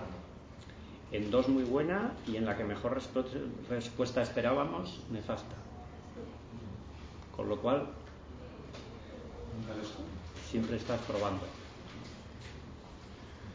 No sé, pues nosotros hicimos el de esto, el del chato, hicimos el vídeo con el vídeo y una campaña de promoción y tal con crowdfunding, que nos salió muy bien. Con el, la más grande que hicimos con el disco en vinilo de los ganglios, que fue flipante, que o sea, el cuarto día teníamos un montón de pasta, que es algo inaudito, al menos yo a mí nunca me había pasado. Y el tercero que fue es el proyecto de hacer un doble vinilo del disco en directo de la Polla Records, del famoso Eventurecto, que creíamos que era una cosa bastante hecha y no llegamos ni, ni a una cuarta parte, vamos. No sabemos si la gente no tiene memoria o no sé. Bueno, el análisis que hemos hecho pueden ser 100.000 razones, ¿no? Tampoco no. Y financiación, pues esa, fundamentalmente. ¿Y los directos? ¿El tema de los directos? El tema de los directos estuvimos haciendo contratación hasta enero del año pasado, que dejamos de hacerlo nosotros. Porque no podíamos dedicarnos a todo, no llegábamos a todo lo que tenemos y había que dejar algo y dejamos la contratación. Describir un poco, tú eres el de los discos. Nosotros, financiación, pues con nuestros trabajos individuales. No, es que en nuestro caso, es decir, no es, no es un grupo. Nosotros, por un lado, tenemos un estudio. Entonces, a veces hacemos grabaciones de estudio y puede ser que pidamos algo de dinero, depende de la grabación, pero una exigencia que tenemos nosotros es, como he dicho antes, que sea ágil. Nosotros no vamos a perder mucho tiempo, porque no. Entonces, tampoco vamos a perder mucho dinero. Y en ese mismo trato está lo que ha dicho yo a veces. Entonces, lo que nosotros estamos en un espacio que es la nave de Barañé, que es un espacio multidisciplinar. Entonces, nosotros igual grabamos en un día y ese mismo día hacemos un concierto o el grupo se compromete a hacer el concierto otro día. Entonces, con los socios mismo se hace barra y con ese mismo concierto, o sea, para el grupo es perfecto. Se le graba un disco y hace un concierto y los beneficios de ese concierto es para nosotros. Eso como manera de, de recaudar nosotros dinero o hacemos una fiesta o lo que sea y con eso compramos No, material. no solo para nosotros, sino para la asociación Para cultural mí, que también estamos dentro. que creo que- función. exactamente, o sea, eh, yo creo que es un sistema que nos está funcionando bien a nivel no profesional, evidentemente, pero digamos que ayudamos a que nuestro, nuestro colectivo más grande se financie. eh, cuando necesitamos de material, pues, o cuando necesitamos pastas, le pedimos al colectivo y decir, oye, un micrófono. No, pero bueno, venga, oye, oye, tal. Eh, enrollados. Y al final eso, los grupos están contentos también y hacemos conciertos, entonces es un sistema que no funciona bien. Sí. O sea, no, es material ahora mismo tampoco. Y luego nosotros, por ejemplo, lo hacemos directos, pero es por una cuestión práctica. O sea, decir, yo no puedo hacer directos, entonces ya no existe una banda. Es, como os explicaba antes, es como tal día grabación, pillo telefonazos y este día juntamos estos, pues. Otro día otros, esa grabación. Realmente todo el mundo tiene sus proyectos paralelos en los que tiene otras bandas, entonces es esa idea, es, es otra manera de hacerlo. Pero claro, eso conlleva que no hay que tener una furgoneta, no hay que volverse loco de aquí para allá y no hay que buscar el beneficio en eso. Es, quedamos una tarde, hacemos un arroz, nos echamos unas cervezas, grabamos unas canciones y luego, bueno, pues ahora vamos a editar un vinilo, pero eso conjuntamente con otro chico de Murcia y, bueno, pues pagamos a medias, se distribuye y con eso nos autoabastecemos. Pero la idea tampoco es buscar beneficio ni hacer, simplemente es, hoy en día es más creativa, más la idea de poder hacer eso de esa manera. No la financiación, ¿no? Sí. Vale. no sé, o sea, principalmente trabajando. O sea, eh, es como hemos hecho frente a los gastos más grandes, pero es que tampoco, con raperos de Maus tampoco hemos tenido muchos gastos. Bueno, eh, hemos dicho antes, bueno, construimos un estudio, pero lo construimos entre 25 personas entonces, y lo construimos nosotros. Entonces no nos gastamos mucho dinero. Somos 300 euros cada uno. Y ahora mismo el único gasto que tenemos es cuando queremos hacer copias de un disco. Y como ya hemos cogido un poco de inercia haciendo conciertos, siempre tenemos o esperamos dos conciertos más y tenemos el dinero para sacar los discos, pero es que en principio eh, o sea, nos llega para lo que nos llega. Pues no tenemos un micrófono de 2.000 euros, ni un ordenador de 3.000, ni nada así, pero para hacer lo que hacemos ahora, pues ahora quizás hemos entrado en una segunda fase con raperos, que es la de querer pagar a la gente que nos hace el diseño, querer pagar a la gente que nos hace los vídeos, que siempre han sido colegas que nos lo hacen de gratis y creemos que nos está yendo bien a nivel tocar y recibir dinero de los conciertos, no hasta el punto de cobrar nueve personas y decir, venga, mañana dejo el curro, ni de coña, o sea, estamos más lejos de no tener nada. O sea, de, estamos más lejos de, ganarnos la vida de esto que de no tener nada. Pero luego para hacer discos, pues es de sobra. Entonces, pues mira, vamos a hacer un disco, un vídeo. A, a que nos lo has hecho siempre porque sí, él también se quiere dedicar a la producción audiovisual. Le damos dinero. A la gente que nos hace el diseño, lo mismo y pues o sea intentar o sea que la financiación no sea solo para nosotros sino que intentemos involucrar pues, a toda la gente que nos ha hecho las cosas gratis durante un montón de años que vayan con eso. Porque ya digo que estamos en un punto en el que nadie puede dejar el trabajo de lo bien que van las cosas a pesar de que tocamos fin de sí fin de no o todos los fines dos veces depende de qué temporada. Pues igual de repente haces juntas yo qué sé mil mil euros vamos a comprar esto. Venga. Es que te falta tiempo para gastártelo en el nuevo compresor, no sé qué.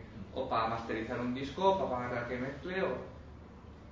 Entonces, básicamente ahora sale de los bolos y de los discos poco, porque va tan a goteo que todos los vuelves con 15 euros, con 20, con no sé qué, entonces lo vas echando a un bote y al final juntas todo el dinero que vas sacando y, piensas en qué te lo gastas.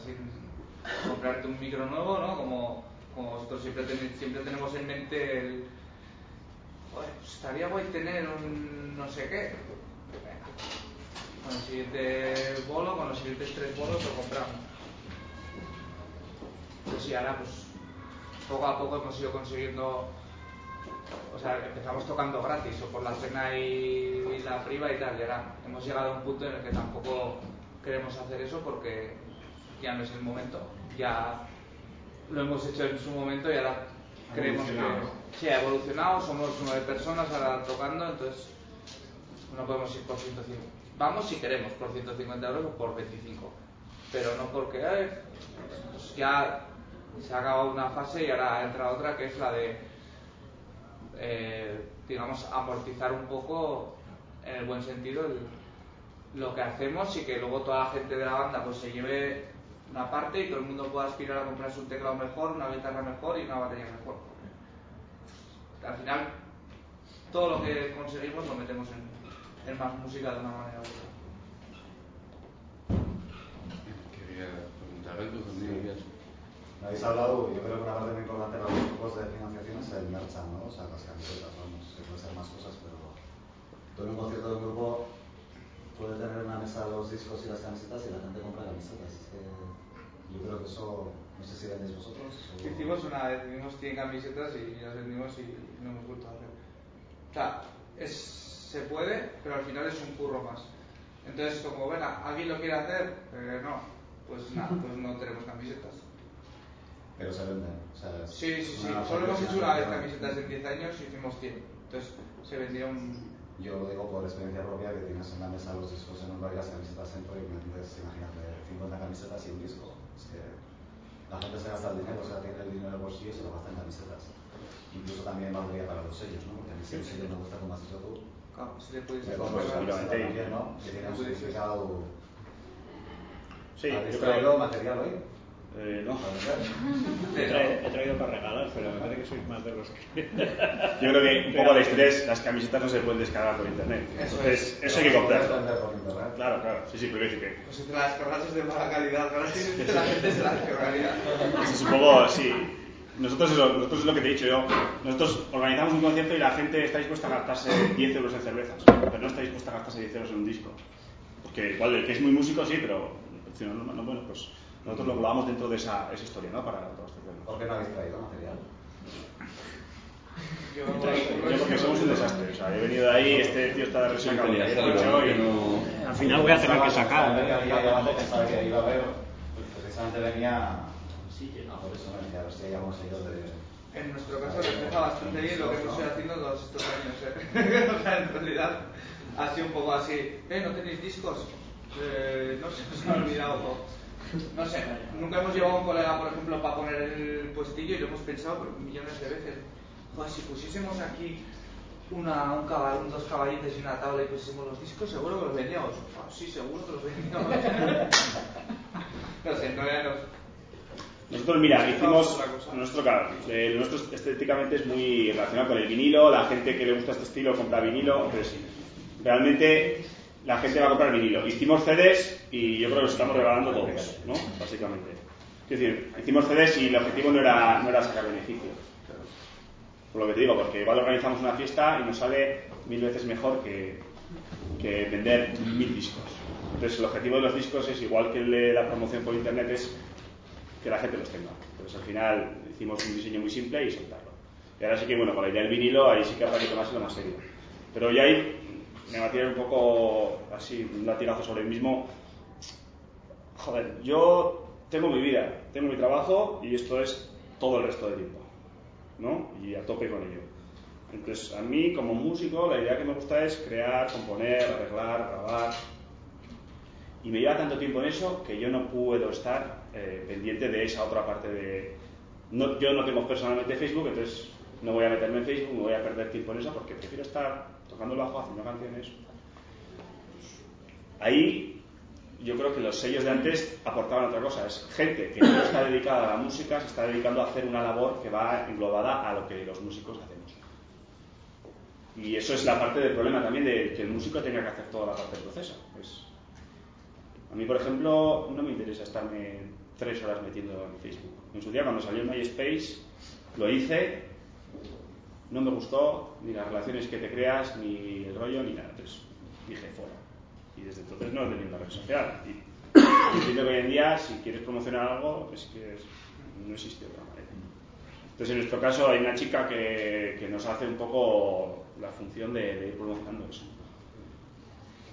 Porque quiere, porque le gusta, porque pero yo ahí entiendo que lo ideal sería que en esas asociaciones que hablamos de gente hubiese alguien que le encanta la música, pero que no esté obsesionado con la parte musical del asunto, sino con la parte emocional, crear amistades, que le gusten las redes sociales. Si conocéis a alguien, estamos dispuestos, abiertos. Y bueno, bueno, llevamos ya una, una hora y veinte, ¿no? Creo más o menos, aproximadamente. Hemos estado más o menos media hora de tiempo. Mm, ¿Algún argumento que igual queréis sacar? Algo que aún no haya salido, algo que... Sí, una cosilla. Eh, vosotros que estáis en el mundo de la música y así, ¿no creéis que ahora la peña, la gente, como que no valora la música? Está bastante infravalorada. O sea, la peña, hay, hay mucha gente que igual escucha una canción, no sabe ni de quién es, ni la han hecho en, no sé, mi bajera, por ejemplo, escucha mogollón de pachangadas y así. Y eso ponen algo, pero les da igual, como ya el mismo ritmo y eso, les da igual de quién sea y en cambio un grupo que se curra sus cosas tiene pues, lo que has dicho tú, un año y medio detrás para un disco y tal y eso pues igual dicen no sé qué mierda o no valoran las cosas. Yo creo, por mi parte, o sea, como letrista o como músico, lo único que puedo hacer es aspirar a tener un público mejor. Entonces me lo, o sea, me lo tengo currar para tener un público de calidad y que el que me escuche le interese que, que no sea cualquier cosa, sino que sea lo que estamos haciendo nosotros y que lo, lo siga o lo venga a buscar porque, porque le mola lo que hacemos, ¿no? Que es, un poco es el, el reto. Si, o sea, el- yo creo que al final un grupo también se puede medir por la calidad de su público, muchas veces. Sea, no, no siempre, no digo no estoy pillando los dedos, pero quiero decir, si al final la gente que te sigue, te gusta mucho la música, se fija mucho en las letras, pues seguramente significa que estás haciendo algo, lo que estás haciendo que lo estás haciendo bien. Si toda la gente que te oye le da igual quién ha escrito esa canción o no sabe, no se preocupado por saberlo, pues realmente igual te estaba escuchando de fondo, ¿no? Bueno, tienes que cambiar de cuadrilla, ¿no? Un chiste. Tengo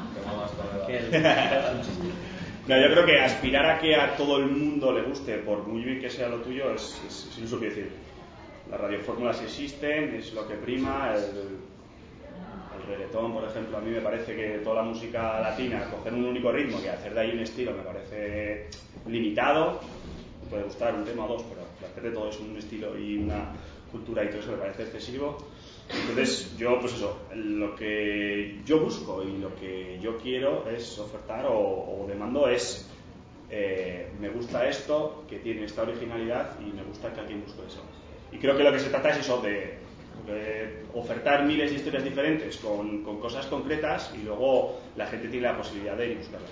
Pero aspirar a que a todo el mundo le guste algo es, es, no sé, como pedir que el PP no tenga mayoría, pues No, me se van una serie de acontecimientos y Igual, es parecido. es la misma idea. Y lo que dices de que la gente no valora la música, la gente no valora, o sea, se valoran menos cosas, ¿no? A la gente le da igual quién haya hecho la comida o quién acabe de fregar esto y tirar el cigarro al suelo, pues cómo le, o sea, o sea, es una, al final todo, un montón de cosas que estamos hablando con la, de la música, tanto como de consumir rápido como de no valorar, pues, son cosas, son reflejos de una cosa más grande que pasa en, en el mundo de la sociedad, ¿no? Pues que al final está yendo por un camino y en la música se refleja simplemente tampoco. Es diferente que en el resto de las facetas de, de nuestras vidas. Desengañate, cualquier otra época pasada no fue mejor tampoco. ¿eh? O sea, la época igual hemos mitificado épocas, pero normalmente la, la gente ha estado escuchando otras cosas y no valorando la música. Sí que aparecen fenómenos nuevos, que ya lo he leído en algún artículo y tal, eh, que tiene que ver con lo de valorar poco la música o tenerla tan asimilada y estar tan metido en ello que, que es lo de la gente hablando en los conciertos a grito pelado, o sea, cosas de estas que, que dices, "Pues, si estos vienen a este concierto, o sea, no sé, no se están enterando de nada, ¿no? No están- y encima no me dejan a mí escuchar, ¿no? Pero vamos, son cosas que es eso, la medida de la cultura del personal, tanto con eso como con el arte, como con Y luego, otra, cues- otra cuestión es, yo creo que es las modas también, o sea, se crean tendencias. A mí, por ejemplo, me encanta Radio 3, y Radio 3 me molaba porque tenía un abanico, una parrilla muy grande y cada música era especializada. Pero incluso Radio 3 ha llegado un momento en el que tiene una dinámica. No es lo mismo que te ponen los 40 o cadena 100, pero ya hay ciertas cosas que a mí personalmente no me gustan. Entiendo que a alguien le guste, pero creo que ahí hay una moda y, y tira. Y veo que tira de, la gente, de la radio y de todo. Y a eso pues no se puede escapar. Hoy está de moda eso y en cinco meses estará de moda otra cosa. Y luego otra cosa y luego otra cosa. Y lo que decías, tema de volumen de información. Esto que se habla tanto, ¿no? Pero el otro día leí que no sé cuánto, no sé cuántos minutos de vídeo se suben a YouTube al día. Pues como necesitas media vida para ver lo de un día. ¿Cómo se va? O sea, no, no puedes valorar. Yo me acuerdo, yo soy todavía de. "Buah, Tengo el disco de no sé quién. Todo el rato. O sea, durante dos meses el mismo disco. Al final, como te lo sabías de memoria, todo, todo lo que pasaba, los coros, donde decía una voz. Y ahora es que hay tanta música que lo justo te da tiempo a escuchar un poquillo cada cosa que sale. Ah. El otro día escuché a un, a un tío, a un tío que rapea, que es, que es músico también, que decía que había intentado ir a sellos, ¿no? También, para, ver si sacaba su disco, y que la media de tiempo que escuchaba cada tema el tío que le iba a decir si sí o si no eran 10 segundos. Y el tío este tiene canciones de 7 minutos que igual empieza a cantar en el minuto 2. Lógicamente, pues depende. No, ese tío no va a entrar en, en ningún circuito más o menos comercial. Pero al final, supongo que el reto de la gente que hacemos música es encontrar gente que sí que te valore, ¿sabes? Y que mejor que vengan 10 que 1000 si es gente que en vez de estar hablando en medio de tu concierto te van a estar escuchando y les va a gustar lo que Hombre, sin ser de rockista, la cultura pasa siempre eso, ¿no? O sea, por ejemplo, ahora con el nuevo gobierno de Navarra, el, las entrevistas en el diario de noticias de cada consejero siempre iban en la página pues, 3 o 4 cuando sacaron la de la consejera de Cultura iba en la página 60. Igual es por el montaje o por la repartición de las noticias de- del, del, de- del periódico, pero en realidad, o sea, la cultura siempre va a lo último de todo. De la cultura, por nuestra parte, pues, pero tampoco en un sitio muy... O sea, ¿en qué manual viene Beroa va y se presenta a las elecciones y en el apartado cultural dice hay que organizar un concierto internacional? ¿En qué manual político viene que haya que organizar un concierto in- internacional? O sea, ¿de dónde traen esa idea? ¿Quiénes son los pensadores que, apoyan esa idea? Porque lo han hecho en Bilbao, en Vitoria y en Donosti. Aquí tiene que ser eso. No, no hablo de mal, simplemente porque me llamó la atención, ¿no? Dijo, o sea, ¿por qué hay que hacer un concierto internacional? ¿Por qué no toda esa pasta que vale un dineral la repartes? que haya un circuito de locales para que toque la gente y no Pamplona, sino en Tudela o en Estella o en Sagüesa. No sé, a mí son cosas que, diseño esto de la cultura y todas esas historias, pues es un poco, deben venir en el manual de los políticos, así, ¿no? Me sorprenden muchas cosas, pero eso sí que siempre estamos infravalorados y bueno. Probablemente que hoy en reggaetón, en tu... Sí, unos 4 o 5 que somos los raros y... Siempre, ha habido, siempre hemos sido raros en muchas cosas. Pero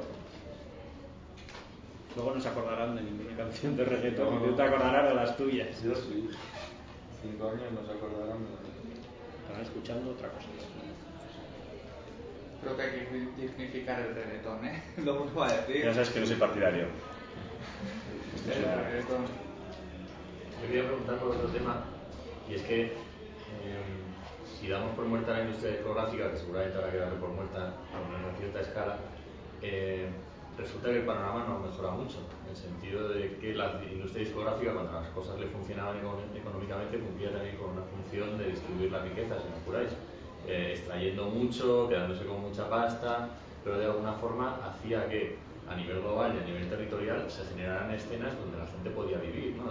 Había profesionales, había cierto abanico de profesionales, menos quizá de los que podría haber, explotados, infravalorados, lo que fuera, pero eh, digamos que creo que la escena estaba menos polarizada que ahora, donde está YouTube y arriba del todo que gana mogollón de pasta y entre medio no hay una industria que, que- reparta ¿no? Todo ese, toda esa historia. Hay solo eh, iniciativas muy pequeñas, sellos que dependen de grupos, cosas autogestionadas eh, más talibanes como las vuestras. Eh, entonces, mi pregunta es, ¿imagináis salidas a eso? ¿Imagináis nuevos modelos de trabajo a, escala en lo musical que sin ser empresas, sin ser grupos de entretenimiento como acabaron siendo en los años 80-90 la industria discográfica, puedan generar eh, economía y movimiento cultural y musical en concreto de cierta entidad, ¿no? que genere pasta, que genere que, que reparta, vamos. Hay ideas para eso. Buen es que se nos olvida, o sea, hablamos de dos cosas que mezclamos siempre y que en el fondo son cosas un poco separadas.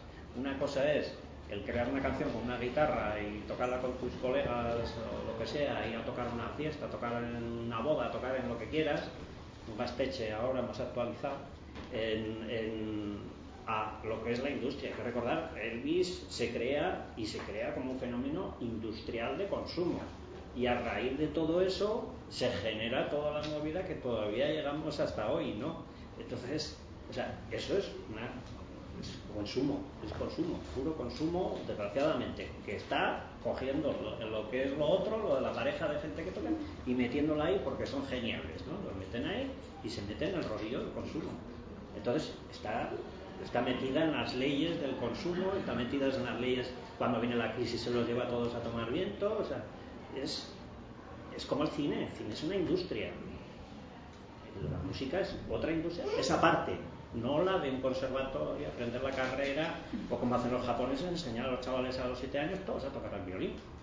Eso es la educación musical o lo que sea, que es otra parte de la, de la historia, ¿no? Hablamos de lo mismo, pero a mí me parece que son cosas, la industria, en realidad, todo lo que es discos, consumo de discos de y hemos sustituido la Polygram o la Warner por Google, por Movistar, por que te echan el cable porque te dan el fútbol, no sé qué, y te descargan no sé cuánta música de tal.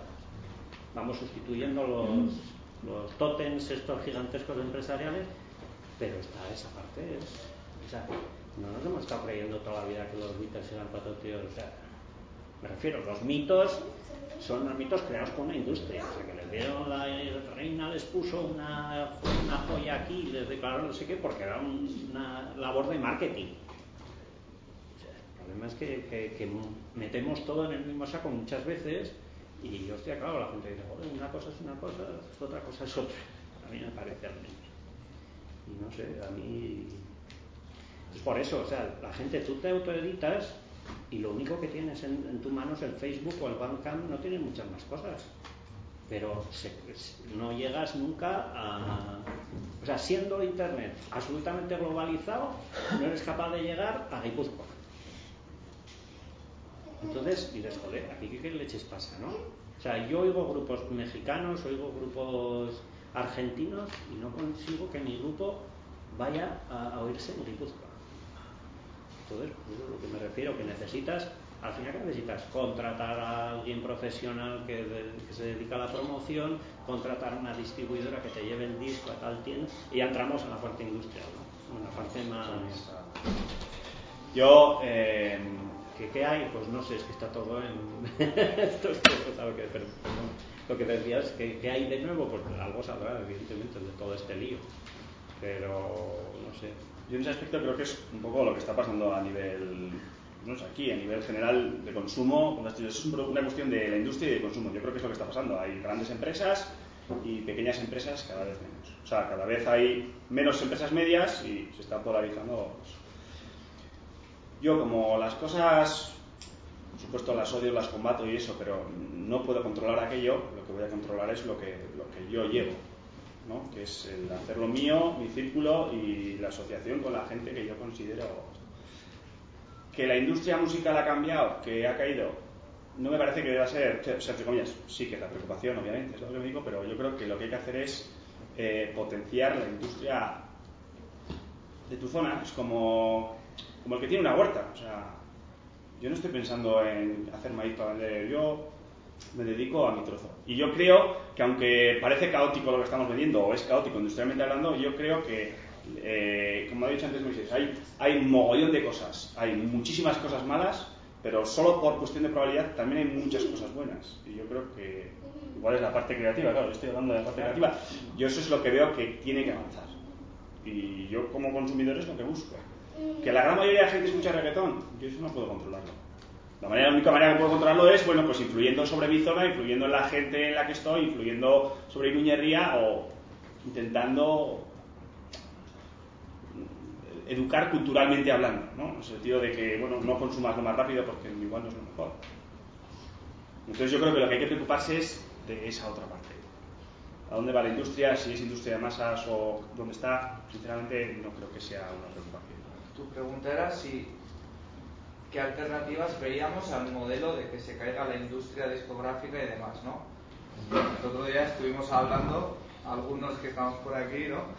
Que, bueno, yo siempre he pensado que el siguiente paso era montar una cooperativa de artistas de alguna manera, cooperativa, sello, management, entertainment, lo que sea, y al final llevar nosotros junto para lo que a eso haría falta, lo que decía yo, uno que es gente que se quiere implicar con la música, que esta música le pueda representar de alguna manera, pero no haga música porque los que hacemos música estamos bastante metidos en lo nuestro. Pero a ver, yo salvando las distancias, para mí el modelo es modelo Pablo Escobar.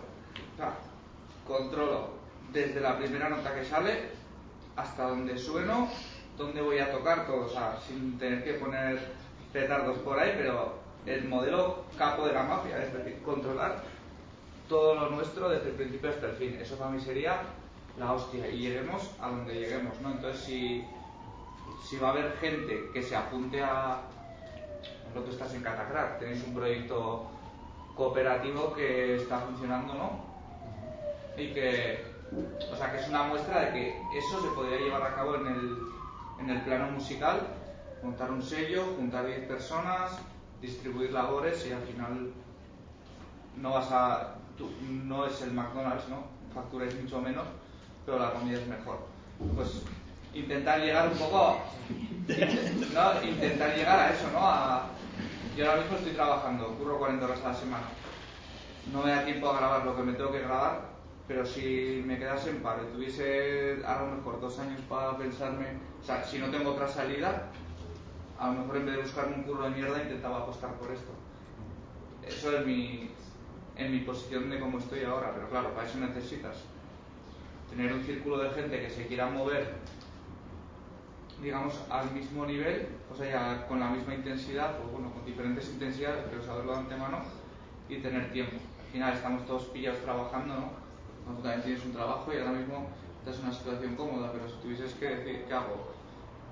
Nada o esto, seguramente te lo planteases, ¿no? Y le dedicases cuatro horitas a eso al día y a lo mejor con cuatro horas no valía y venía alguien y le quería meter ocho. No, por resumir un poco el asunto, lo que creo en realidad es que, la gente que hace música genera riqueza, riqueza social, que bueno, se puede medir o no se puede medir, pero no tengo desde luego ninguna nostalgia de los tiempos en los que esa riqueza se la quedaba la Sony, EMI y tal, pues bien, bien acabado, pero tampoco me gusta nada que toda esa riqueza se la quede Google, ¿no? se la queden las compañías telefónicas que garantizan el acceso a Internet. La pregunta es cómo se hace para que, si es vuestra decisión no vivir de eso, pues perfecto, pues bien, pero si, si tenéis la inquietud de vivir de eso, como habéis dicho que tenéis en Plateros de Maús y en otros grupos que conocemos, eh, cómo se hace para que la riqueza que generáis no se la quede quien no quede. Controlando todo.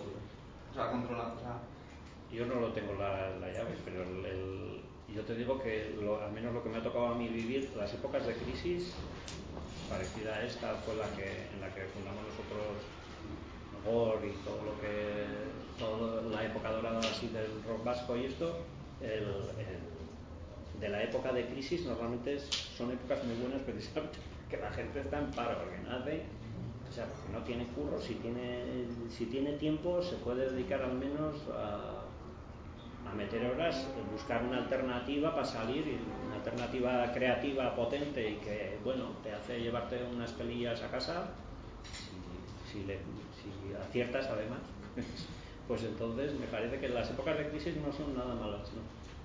Son malas para las grandes empresas y todas estas cosas, pero para el rollo creativo yo creo que no es mala época para, para que la gente rule la cabeza, tenga tiempo y tal.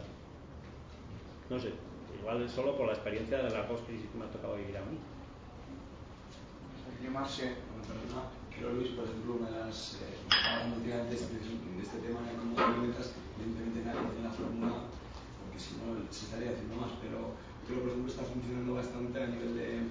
Los que antes eran discográficas, ahora creo que buscan un modelo que llaman de 360 grados, que al final hacen los artistas una movida pues, que llevan los, los bueno, también. O sea, eh, llevan también pues, los directos, llevan las grabaciones de vídeo, llevan, digamos, una manera no, solo, no se dedican digamos, a sacar discos, sino tú eres X artista, entonces pues, bueno, te voy a llevar los conciertos, tengo una empresa de, sonorización, no sé qué. Al final algo que pillase, digamos, todo lo que es el proceso musical, desde, desde la creación hasta, hasta los conciertos, las fiestas y todo, y la distribución, yo creo que podría tener algo... El modelo 360 grados te entierra rápidamente. Sí. Pero bueno, pero según hay que las actitudes también. Hombre, claro, Estamos hablando evidentemente, que- que que- lo- que está planteando En la teoría del marketing está muy bien lo de los 360. En la realidad es que al final acabas currando 20 horas y, y, y dejas la salud en ello. Para sacar. para- no sé. A mí me parece que. Vosotros, por ejemplo, Pachi, apuestas por algo parecido con los Salchato, por ejemplo, con los chavales. ¿Qué, dices? Que cuente un poco, no te, no he oído bien. Ah, perdona, si vosotros con los alchatos, Sí. eh, digamos que buscáis un modelo así de que nos igual. Sí, ya lo hacíamos antes, lo que pasa que el problema de esta historia es que las etapas se van quemando tan rápido que, que- o sea, que de todo sacas conclusión y vas apartando las cosas que no te interesan, ¿no? Porque no, o sea, yo no puedo trabajar 20 horas. Entonces, pues el, el- digamos que todo el- la idea es en origen y en el marketing está muy bien para una empresa que igual tenga ocho departamentos y tal. ¿Qué pasa? Viene esta crisis y los ocho departamentos quitan seis. Entonces, la teoría del 360 grados de repente casi desaparece. O sea, me refiero que como idea es una idea genial, hemos intentado, todo- hemos probado todas las técnicas y lo que podría llevar eso, pero al final la realidad es mucho más contundente. O sea, yo no puedo eh, trabajar toda la semana y coger el viernes, sábado y el domingo no, irme de concierto hasta las 4, las 5, las 6 de la mañana y volver, porque algo tengo que dejar. Yo no puedo, eh, porque el lunes tengo que ir a una tienda a visitar a no sé quién y tal. Entonces, tienes que ir dejando algo de algún lado, si no, es que no vives, no aguantaría. También lo bueno de, La idea es buena, pero el problema es la realidad. Quizás lo bueno que tenemos la gente que estamos en la música y que no vivimos de ello, no tenemos esa aspiración por lo menos inmediata, es que hacemos lo que nos apetece, ¿no? Y es, en ese sentido es una ventaja, yo tengo un trabajo y cuando salgo lo que eso, todas las demás horas del día, todas las que puedo, se las meto a la música. Entonces la única crisis que me puede importar ahí es la, la creativa, la de, joder, no me sale últimamente nada. El resto ahora mismo, si la industria se va a pique, a mí me la fanfinfla, ¿sabes? Mientras No, ya, ya. estemos haciendo música entre la gente que nos conocemos, disfrutemos y encima ves que tiene reproducciones y que alguien lo está escuchando y dices, joder. No, lo que me refería simplemente que si tú en vez de estar currando estuvieras en paro y no hubiera posibilidad de que encontraras curro, dedicarías más horas a componer, a Sí, como tocar, puede estar el año pasado. pero El tema es que. O sea, yo creo que se está muy bien cuando lo haces porque. O sea, cuando estás en la música porque simplemente te llena. Ya, ya, ya. Y no, no estás. Si yo hiciese una apuesta de meternos a hacer un sello, lo que estábamos hablando antes, y tener que dedicarme ocho horas al día a esto, hasta los días que no me apetece, a lo mejor perdía la, perdía la magia. Entonces, en este caso, tener un trabajo que tiene muchas cosas malas es una cosa buena, ¿no? Porque yo ya me estoy cubriendo mis necesidades básicas y la música ya la hago porque quiero. Entonces, claro, estamos en diferentes planos, ¿no? Porque no te afectan las crisis de la misma manera. A mí la única, la única crisis pues, que veo en la música es que no me salga música. El resto no es, no es relevante, ¿no? En ese sentido. Porque Digamos, si ¿no te parece que si haciendo como perdón, el modelo de si hago música aquí para que me escuchen en la zona, no limita al, al- al hecho de, yo qué sé, yo en México la primera vez que escuché a Nelly Borría fue en una cinta grabada, de otra cinta grabada que le habían grabado a alguien desde aquí hasta allá. O sea, Quiero decir, no se trata de, de hacer música para una zona, sino de tú no tener grandes pretensiones, por ejemplo, de organizar una gira a México si realmente no es factible. Eh, tú preocúpate de asociarte con asociarte, vamos a hablar industrialmente o como esto, con, con la gente que tienes, pues, pues eso, no sé, pues con... Quiero decir, si tu objetivo es ir a México, apúntate a mujeres, hombres y viceversa, lleva la camiseta de tu grupo, triunfas y vas. ¿no? Entre comillas, no, no, no es así, pero quiero decir, la única manera de desde primeras hacer algo así es eso. O yo qué sé, o los ¿cómo es esto? ¿no? Tú hablas de delincuencia, de pistolas y tiros, créate una escena que no sea real y, y eso es lo que vende, eso es lo que, lo que apuestan las grandes industrias. Pero lo que quiero decir es que, bueno, tú preocúpate de eso y, y o sea, afortunadamente, si en México te quiere escuchar, no cuesta, porque esa parte de la crisis de YouTube también hace que yo juego en YouTube y en YouTube funciona igual que aquí que allá. Y luego, si realmente ves que, creas un contacto y yo qué sé, alguien que allá, a medida muy sencilla, te puede organizar algo, pues te vas. Es decir, yo creo que tu preocupación no tiene que ser ir a México. Es decir, si llega, llegará. Tu preocupación tiene que ser hacer algo, crearte un, un estilo, un, un sello. un- Es que a veces me parece que o existe, o existe el marketing, o lo que te digo, mujeres hombres y viceversa, o existe la buena música. Si haces buena música, gustarás. tu preocupación, yo ahí doy razón al tiene que ser esa. Y cuando eso ya te dedicarás a que, ¿no? Es lo que tenemos que aspirar es no a que todo el mundo le guste lo que hacemos, sino a que dentro de todo el abanico de gente, la gente crítica o que le gusta tu estilo se fije en ti. Y para eso, ¿qué es lo que tienes que hacer? Pues lo que hablaba ahí, unas buenas composiciones y hacer algo que, que, que sino también puede pasar que estés, eso, pues hoy dejas unos guardados así, con camisa a cuadros, con la guitarra, y hablas de, ahora mismo estamos aquí, cinco tíos, este me mira, me tomo el café, y mañana te estoy hablando de lo que me toque hablar, y pasado te tendré que hablar de lo siguiente, que quiero estar ahí. ¿No? ¿Me entiendes? Yo creo que esa no tenéis la preocupación de... Ah, también desde el punto de vista de los que hacen reggaetón, música es perfecta, está clavada, ¿no? O sea, desde tu perspectiva, la música que haces tú también Sí, no, o sea, yo esta discusión la tengo mucho con mis compañeros que dicen que el reggaetón es música del barrio y, y digo, ok, perfecto. Es música popular. Sí, pero no voto porque sea popular No, es, pero no, es bueno, no la sí. cosa de aquí en la radio, es que o sea, aquí lo que estás... O sea, no, no, no, yo, no, yo- yo no he dicho que el reggaetón, pero me parece que es un ritmo de la música latina que no se ha inventado ahora, sino que ese ritmo existe en los ritmos latinos desde hace un montón, y de ese solo ritmo sacar un estilo entero, con además una estética con la que no estoy de acuerdo, a, a mí personalmente no me gusta. Me da igual que venga del barrio que venga de donde sea. Yo, como barrio, he trabajado en este barrio, ahí, es el gueto de Iruña. No- voy a dejar de ser crítico porque sea gueto. Muchísimas cosas no me gustan. Y con el reggaetón, pues personalmente me pasa eso. Que me puedo echar unas cervezas y bailarlo, ¿eh? Que Tampoco soy soso, pero no me parece que mi preocupación no vaya por ahí, ni me parece que el futuro de la música sea ahí. Me parece que es algo que está y morirá.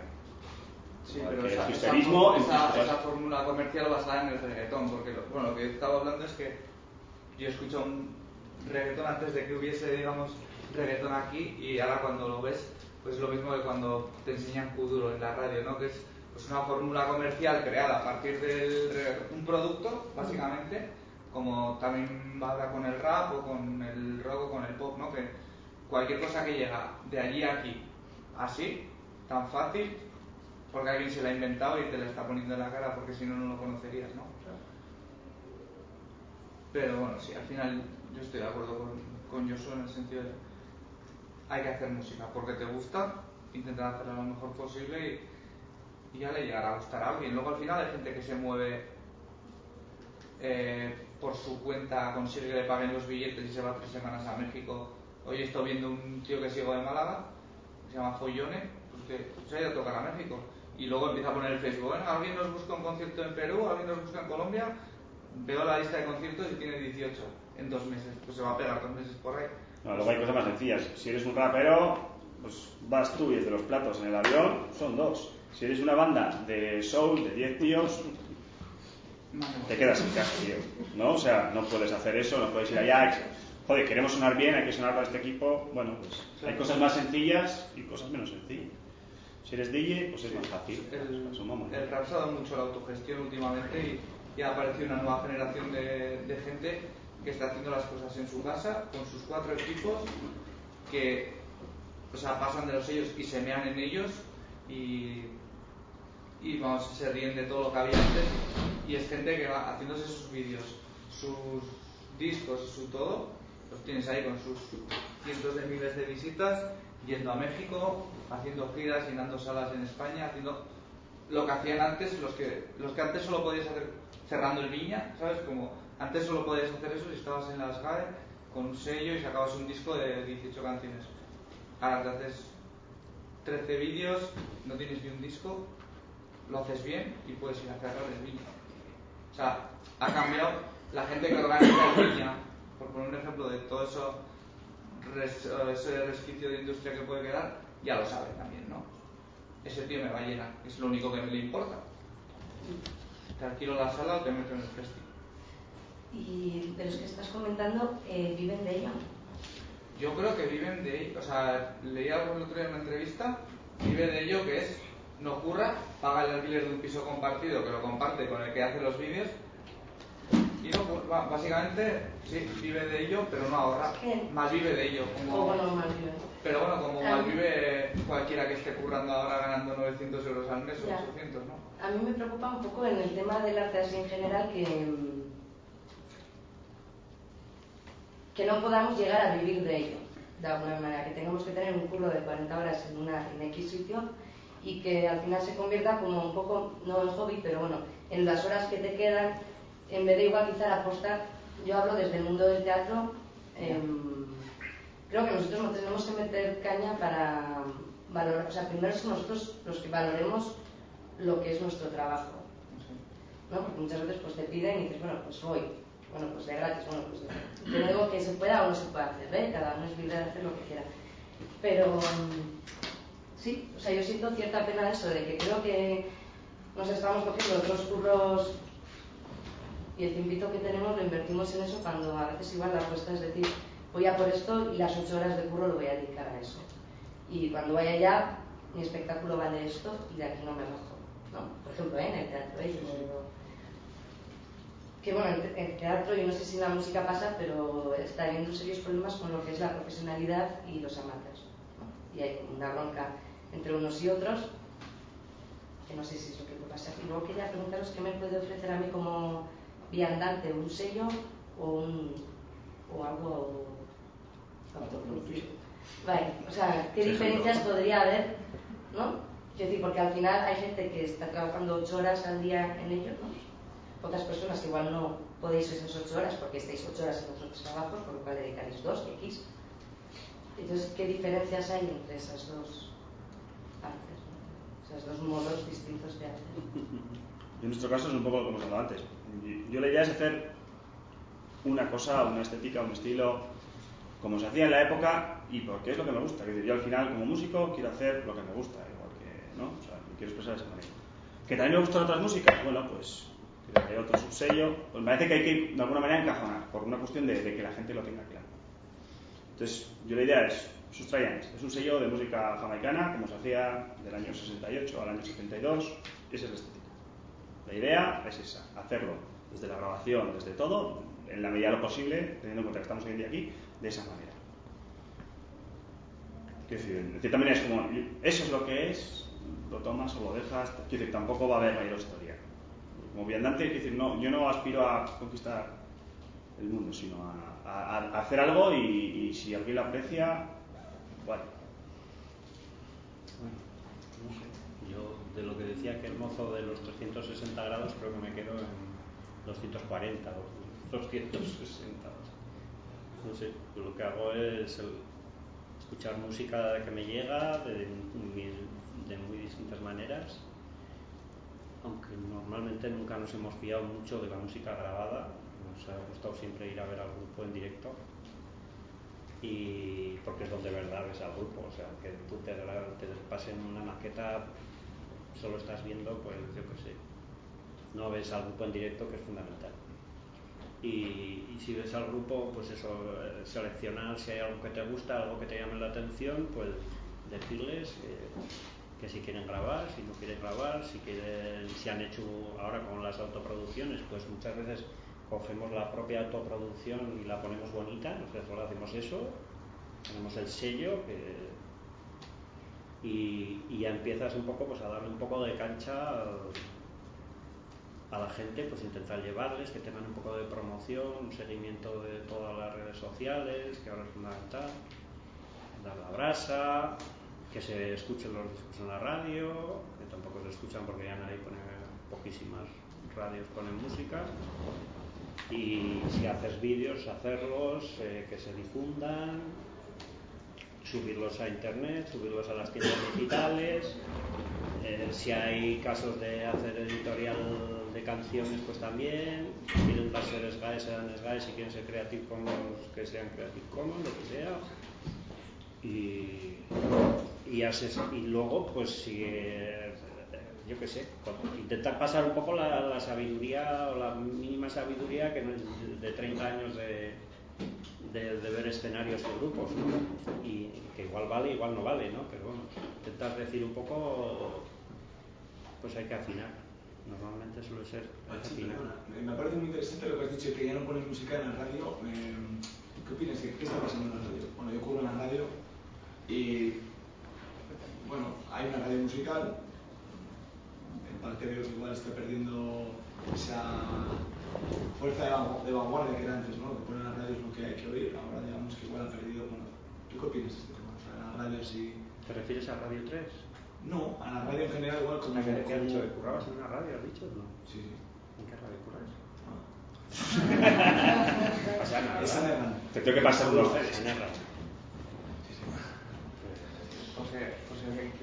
Es que es- eh, la radio es el, es el primo hermano del negocio musical, o sea, es parte de esa industria también. O sea, los 40, los cadenas 100, que durante años han hecho pasta y pasta con esa historia. Entonces, al bajar la industria, eso, como las páginas de los periódicos, ¿no os habéis dado cuenta en los últimos 10 años? Antes había, bueno, la verdad es que aquí somos un poco excepción con el camaleón, pero en, cuanto desaparece, empieza a bajar la industria musical, empiezan a desaparecer como por arte de Billy las páginas de música en, los periódicos y en, desaparecen las revistas, aparte de toda la, la revolución esta digital. Entonces, digamos que era un poco el rollo del acuerdo simbiótico de las dos. Entonces, pues cuando es- si baja la industria, baja todo ese tipo de cosas. Entonces, pues las radiofórmulas, pues ellos mismos ya pasan por una crisis terrible de lo suyo, ¿no? De qué leches hacen, a dónde van, si funcionan las radiofórmulas o qué es la última tontería en Miami, ¿no? Entonces, pues, Sí, personalmente me parece que antes la radio era la que te decía lo que tú tienes que escuchar, pero hoy por hoy qué legitimidad tiene nadie, como quien dice, para decirle a nadie, escucha esto cuando dices, si tengo mi móvil, toda la música del mundo que me estás contando, pegado. El problema de la legitimidad o de, de- legitimidad, como decir, la- viene dado por las radio por las radiofórmulas en las cuales se limitaban a decir mira este chico que funciona muy bien con su vídeo que canta esta canción y no sé qué yo siempre he creído que hay que decir algo más sobre lo que estás poniendo por qué lo pones o qué es lo que has encontrado en esa canción que te llama la atención. Pero como eso evidentemente también no es que sea secundario es que ya igual en Radio 3 se puede oír un poco ¿no? pero yo también creo particularmente que Radio 3 ha, ha hecho un papelón ahí de tapar un poco mucha música popular que cariñosamente la han llamado calimochera o lo que sea, ¿no? o los del Viñarrock o todas estas cosas. Han hecho un tapón magnífico y en contadas ocasiones se ha escuchado otra parte de la música que se hacía en el Estado, ¿no? Entonces, a mí me parece que igual la fórmula de Radio 3 es un poco más, un poquito más la de explicar algo. Pero yo creo que la labor de alguien que habla por el micro y te pone una canción, claro, si te viene ya toda la lista de canciones, ¿qué vas a explicar? No explicar nada. Al tercer día estás aburrido de ponerlas. Entonces, pues, a mí me parece que hay que justificar un poco por qué pones y qué es lo que tiene de atractivo, ¿no? No sé, pero también, no sé, a veces dudas un poco. O sea, nadie nos ha explicado por qué el reggaetón funciona. Yo tengo una sensación escondida de que hay un poco, un poco de aire de suficiencia que siempre hemos tenido respecto a la música hecha en Centroamérica en Norteamérica, como un mexicano, nunca sé muy bien cómo. Y luego Sudamérica, o sea, el rollo de- del, del, del fascismo este con todo lo que viene de, de- allá, es, "Ah, es que es reggaetón. ¿qué leches es reggaetón? Es... Ha pasado muchas veces con los cantautores, con otros montones de músicas que venían, que lo bueno era lo de aquí, lo de allá era secundario, era de mala calidad. O sea, es un poco un rollo, muchas veces un rollo tirando a fachas, ¿no? De- no sé, no sé, y a qué me acuerdo qué venía eso. Tú estabas diciendo que, verdad, ¿no? que hacías teatro, ¿no? Y que te gustaría, en plan, pues igual no tener que estar pensando en cómo buscarte la vida con otro curro que igual es un curro de mierda para poder dedicarle más horas al teatro, ¿no? Y cada que eso, creo que habías, o sea, habías planteado una pregunta por ahí, Sí, o sea, bueno, yo por caso también, ¿no? Porque pertenezco al colectivo y yo siempre me imagino que todos los de aquí trabajen en el arte y que no tengan que hacer otros curros y tal, tal, tal. Pero claro, eso también creo que es una labor de los artistas, el hacer esa apuesta y a veces ponerte duro en algunos sitios o otros laborales, ¿no? nosotros, yo por ejemplo, como ya nuestra experiencia personal, estamos en un punto en el que somos un poco conocidos, tenemos conciertos, podemos ganar algo de dinero, pero nunca va a llegar para cubrir los gastos de todas las personas que estamos en- metidas en un proyecto, ¿no? Entonces, decías, vivir de la música, pues claro, vivir de la música ya no es igual, yo creo, la imagen que tenemos de ese tío es la cena langosta, ¿no? Pues, pero como tan vivir de tu trabajo ya casi es bastante difícil. Entonces, vivir de la música o del teatro, entendiéndolo como trabajo, pues va a ser igualmente más difícil. No te vas a comprar en cinco años un piso en Sarasate, ¿no? Por- pero, ni, pero ni con el teatro, ni con la música, ni, ni de ingeniero, porque te van a pagar 600 euros. Entonces, yo creo que sí que es bonito que haya gente que todavía tengamos. A yo no sé si me gustaría vivir de la música, pero probar, por lo menos sí. Entonces, no voy a dejar mi curro para probar, pero el día que me quede sin curro, probaré con más ganas. Pero sí que creo que es bonito que la gente que estamos intentando hacer estas cosas, sabiendo lo que hay, pues tengamos esa pequeña. O sea, esas ganas de decir, joder, pues, o sea, yo ahora sí me quedo sin curro, que en vez de tener que ir a coger la primera mierda que me llegue, tengo por unos meses, me preparo bien el concierto y a ver si con los conciertos que voy haciendo, a ver si me, por lo menos me voy pagando el alquiler y voy tirando de los pues, malvivir. Pues malvivir yo creo que sí que se podría llegar a conseguir, depende cómo a, a medio plazo. Malvivir Bueno. sin pasar Sí, miserias, sí, ¿no? sí. Pero sobrevivir, ¿no? Es que yo creo que a veces eh, como consumidora estamos, o yo estoy mal acostumbrada, porque voy a un bar y sí que pago la cerveza o pago tal, o pago mi factura de Movistar, pero cuando voy a ver cultura, pues, pues si es la gorra me si es no sé qué me escajeo, y creo que ese también es trabajo, o sea, nuestro también. O sea, te digo, ¿eh? o sea, te sientes bastante libre cuando no estás viviendo de, de esto para hacer lo que te salga de, de la punta de, de lo que tengas, ¿no? Pero no sé cómo es la otra parte. ¿Sabes? No sé qué decir, pues voy a ser majo porque igual si no me llaman, el mes que viene no como. Entonces, si me tratas mal y me apetece decirte que eres un gilipollas, te lo Ya, puedo pues, decir. Entonces, no sé si vivir de eso te iba a hacer cambiar y comportarte de manera menos natural, como en realidad depende, no solo depende de cómo toques, ¿no? sino de cómo, de cómo te traten, de cómo trates tú a las personas, de todo lo que viene a la vuelta de, del, del bolo o de... Yo creo que en esa cuestión que planteas no es tanto que, que siempre existe, ¿eh? El, "Ah, oye, venís gratis, venga, va, venís por... A veces dices, joder, si he hecho cálculos no me sale bien. Pero no se trata tanto de que nosotros nos valoremos, sino de que nos valoren, ¿no? Es lo que dices tú. Si voy a tocar un concierto... ¿eh? Sí, sí, claro, tú, valoramos. tú tienes que exigir y, y no sentirte mal por exigir que quieres sobrevivir. O sea, es que es- es- a veces pasa eso, es como te llaman de las chondas y ya, o yo qué sé, yo qué sé, te llaman para tocar en no sé qué y es un acto que conlleva apoyo a otra cosa. Hostias, de acuerdo, pero joder, yo vivo de esto, me tendrás que dar algo de... ¿Me apoyas tú a mí también o no? Eso es, me tendrás que apoyar para que. decir, se trata de que la gente asuma de que si va a echarse una cerveza a ese bar, parte de esa cerveza le corresponde al músico, porque la razón de que esté echando esa cerveza ahí es porque hay esa música. O sea, yo creo que, por un lado, tenemos que ser dignos, porque esto es un trabajo como cualquier otro, si te lo quieres plantear de esa manera, pero no es una cuestión de que nosotros nos- no seamos los que no nos plantamos. Pienso yo, ¿eh? Claro, a mí me pasa, ¿eh? Quiero decir, Sí, sí, sí, yo también. me y me... Y hoy te plantas... Pero el, el, el- el tírate al rollo se lleva mucho, yo entiendo eso, el tírate al rollo se lleva mucho, sí, pero hecho, hay, hay, Yo creo, tírate. claro, si puedo- Yo creo que mucha culpa es del músico, a morir. O sea, yo creo que realmente no hay respeto desde el músico. Porque no se puede ir a tocar por la mierda que te ofrecen, no se puede ir a tocar. Y si no fuéramos a tocar, pues tendrían que ofrecer más. Y ya está.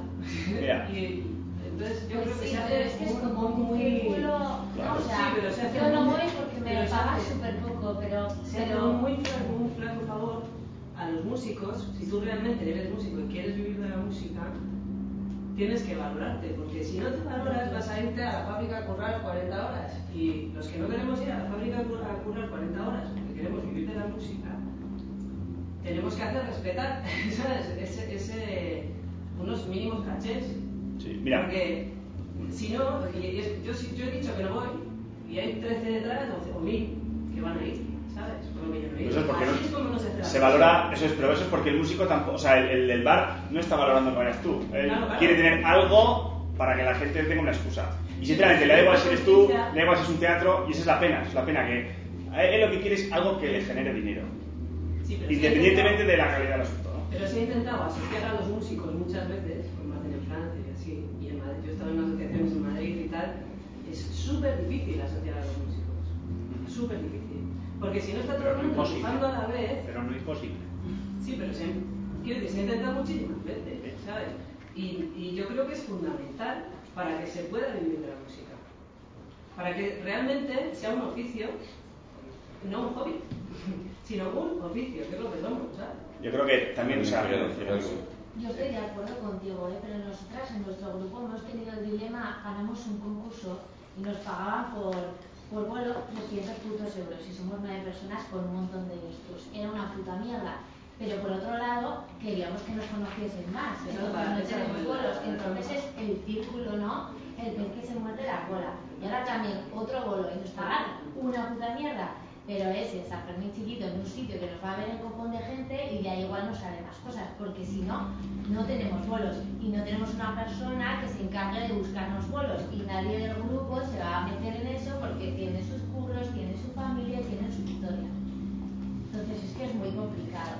Y yo pensaba en lo que comentaba Nairanzu, eh, bueno, y tú también, que sí que tenemos que valorar y tal, pero es que está muy relacionado también con la forma en la que vivimos en esta sociedad, ¿no? Que necesitamos tener una casa en alquiler o hipotecada, etcétera, y tenemos un montón de gastos. Igual también hay que, hay que cambiar la forma de vida que tenemos para que no necesitemos, eh, no, sé si, no sé si me estoy explicando muy bien, eh, no tener quizá la aspiración de profesionalizar la música y tal, sino cambiar un poco también el modo de, el modo de vida que tenemos.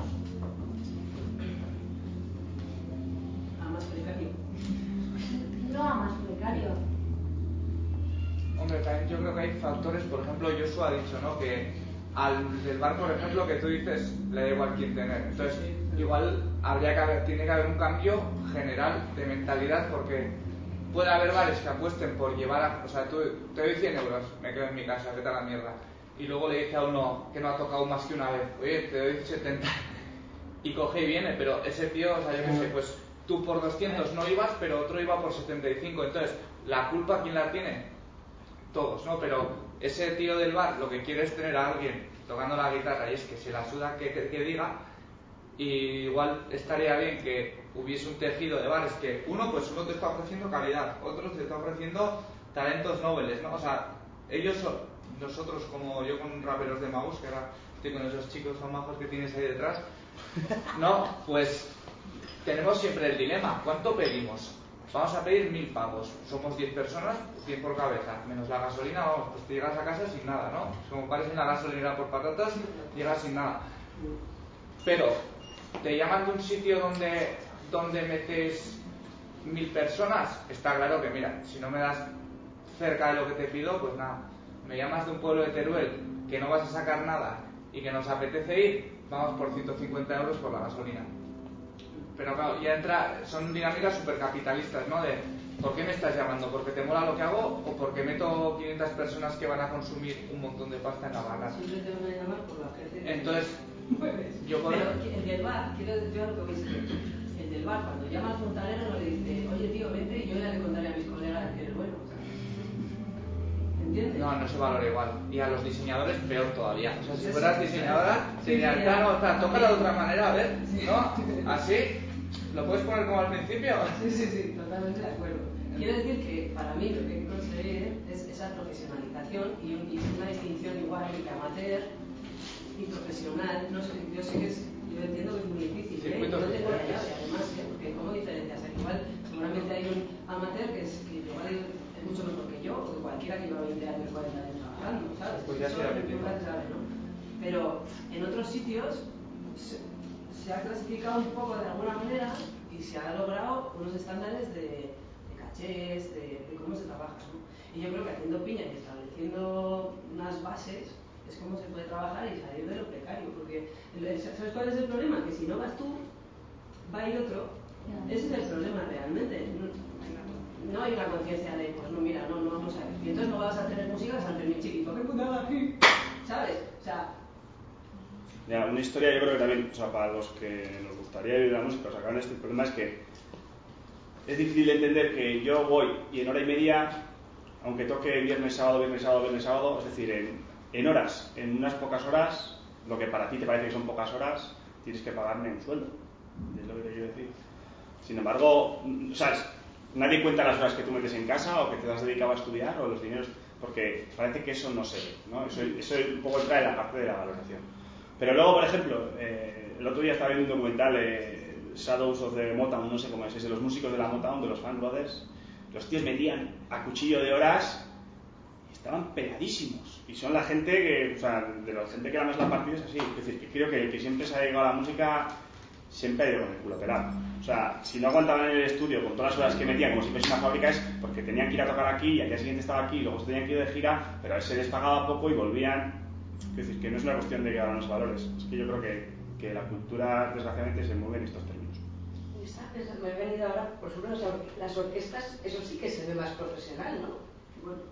O sea, estaba pensando en el sentido de los cachés, ¿no? claro, pero yo creo que ahí está el, el artista como yo, mi cuestión artística, quiero expresarla. ¿La reconoces? O, o, yo interpreto lo que la gente quiere. Esa es la diferencia. O sea, tú me valoras a mí como artista con la expresión de lo que yo quiero hacer.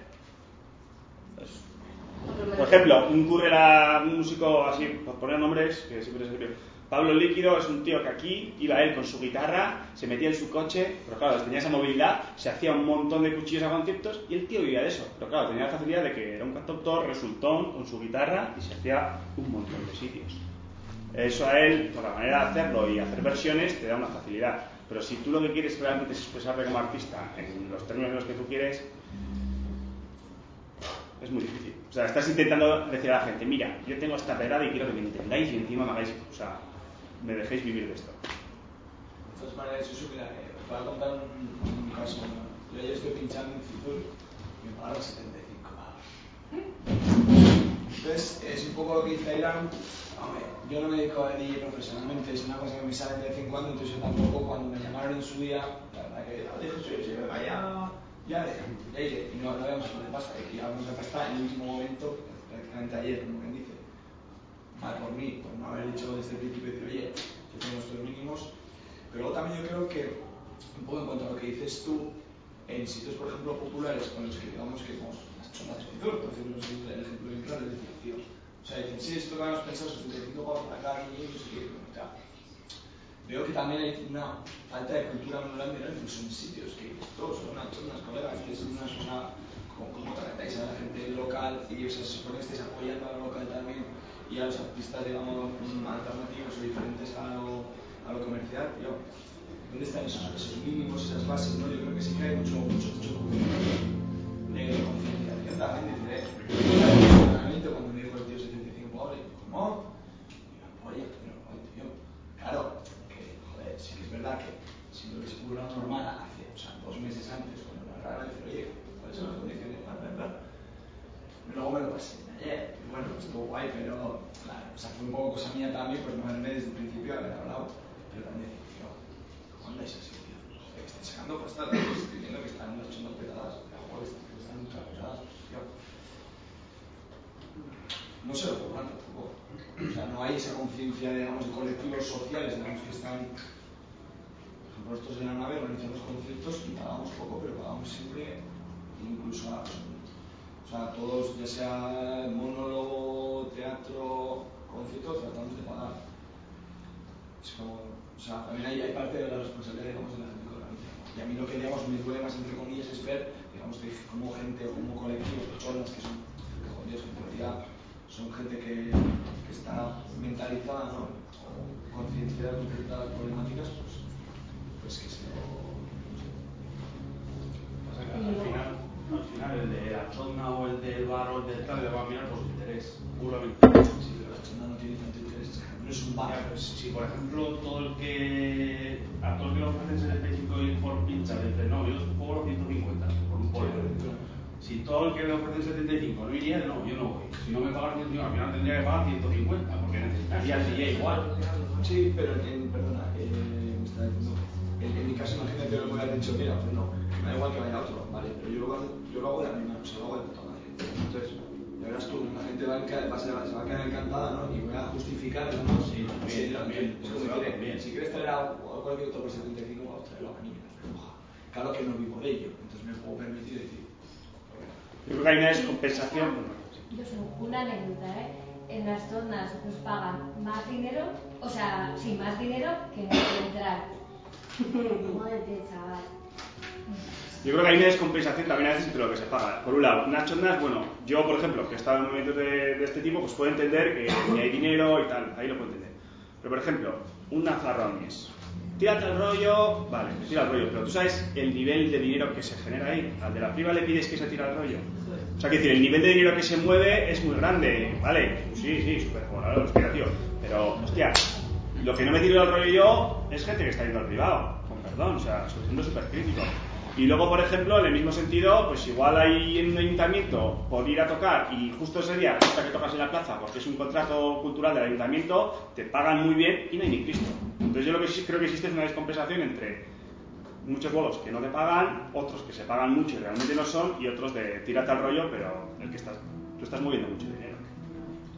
O también, ¿no? Igual ahí está la idea de un sindicato musical. Pregunto. Se ha intentado muchas veces, sí,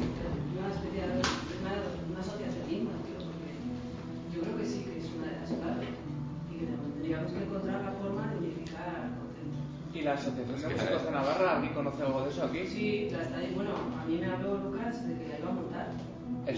Tiene página web y debe estar funcionando eso ya. Sí, pero yo aún- realmente aún no me he sentado con él a hablar de qué es lo que está haciendo, pero vamos, yo en Lucas confío, creo que es un tío que, que además habla en estos términos. Es que yo, por ejemplo, lo estuvimos mirando, nosotros casi siempre cobramos en negro, ¿no? Entonces este verano ha surgido la ocasión de dar dos conciertos y haciendo factura y demás.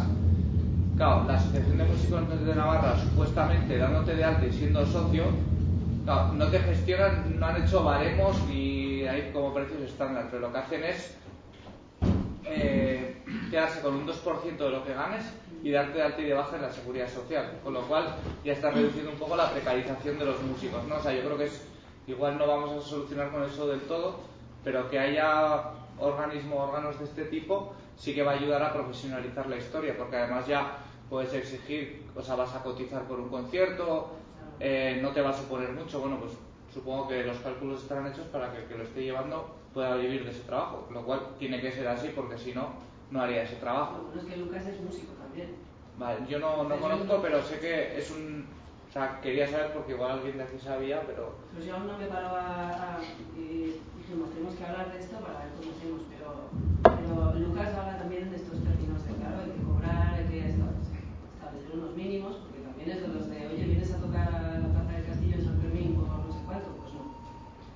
Claro, yo digo no, él dice no, y luego hay 30 letras que están tocando tal, y que se están llevando lo que tú estás diciendo de, y te está viendo la peña.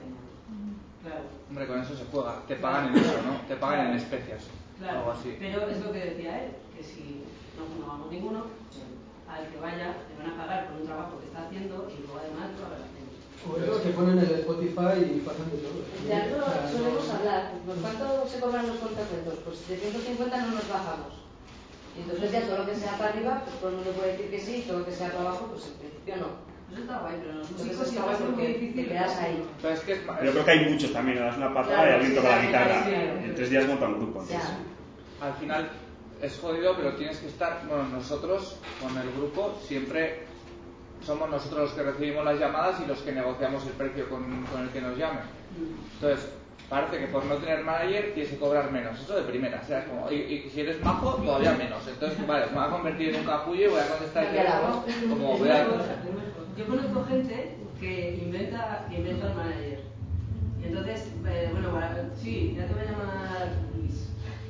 Y entonces les llama Luis, que es otro músico. eh, sí, hola, tal, mira, sí, bueno, pues yo la banda, no sé qué. Y es el caraperro que tiene que lidiar, porque el músico no tiene por qué estar ahí quedando mal, tú tienes que quedar bien, normal, y tiene que haber alguien, ¿no? Un poco haciendo pantas. Y ahí creo que tampoco ayuda a veces. eh, Permite negociar, pero. Yo he visto discutir a dos managers porque el tamaño de la letra del cartel era un centímetro más la del grupo que se supone que tenía que. Entonces a veces esas cosas es como. Es una ayuda a nadie tampoco, ¿no? Es como. O sea, por eso hay que dignificar el asunto de puedo ser yo el que negocio lo mío, tengo que ser simpático y tú tienes que valorar eso como algo para pagar, ¿sabes? no te pido, no sé, grandes cosas. Sí, no, al final luego siempre es una, pues al final es negociar y ver cuánto puedes sacar y decir, oye, mira, con este dinero no podemos ir.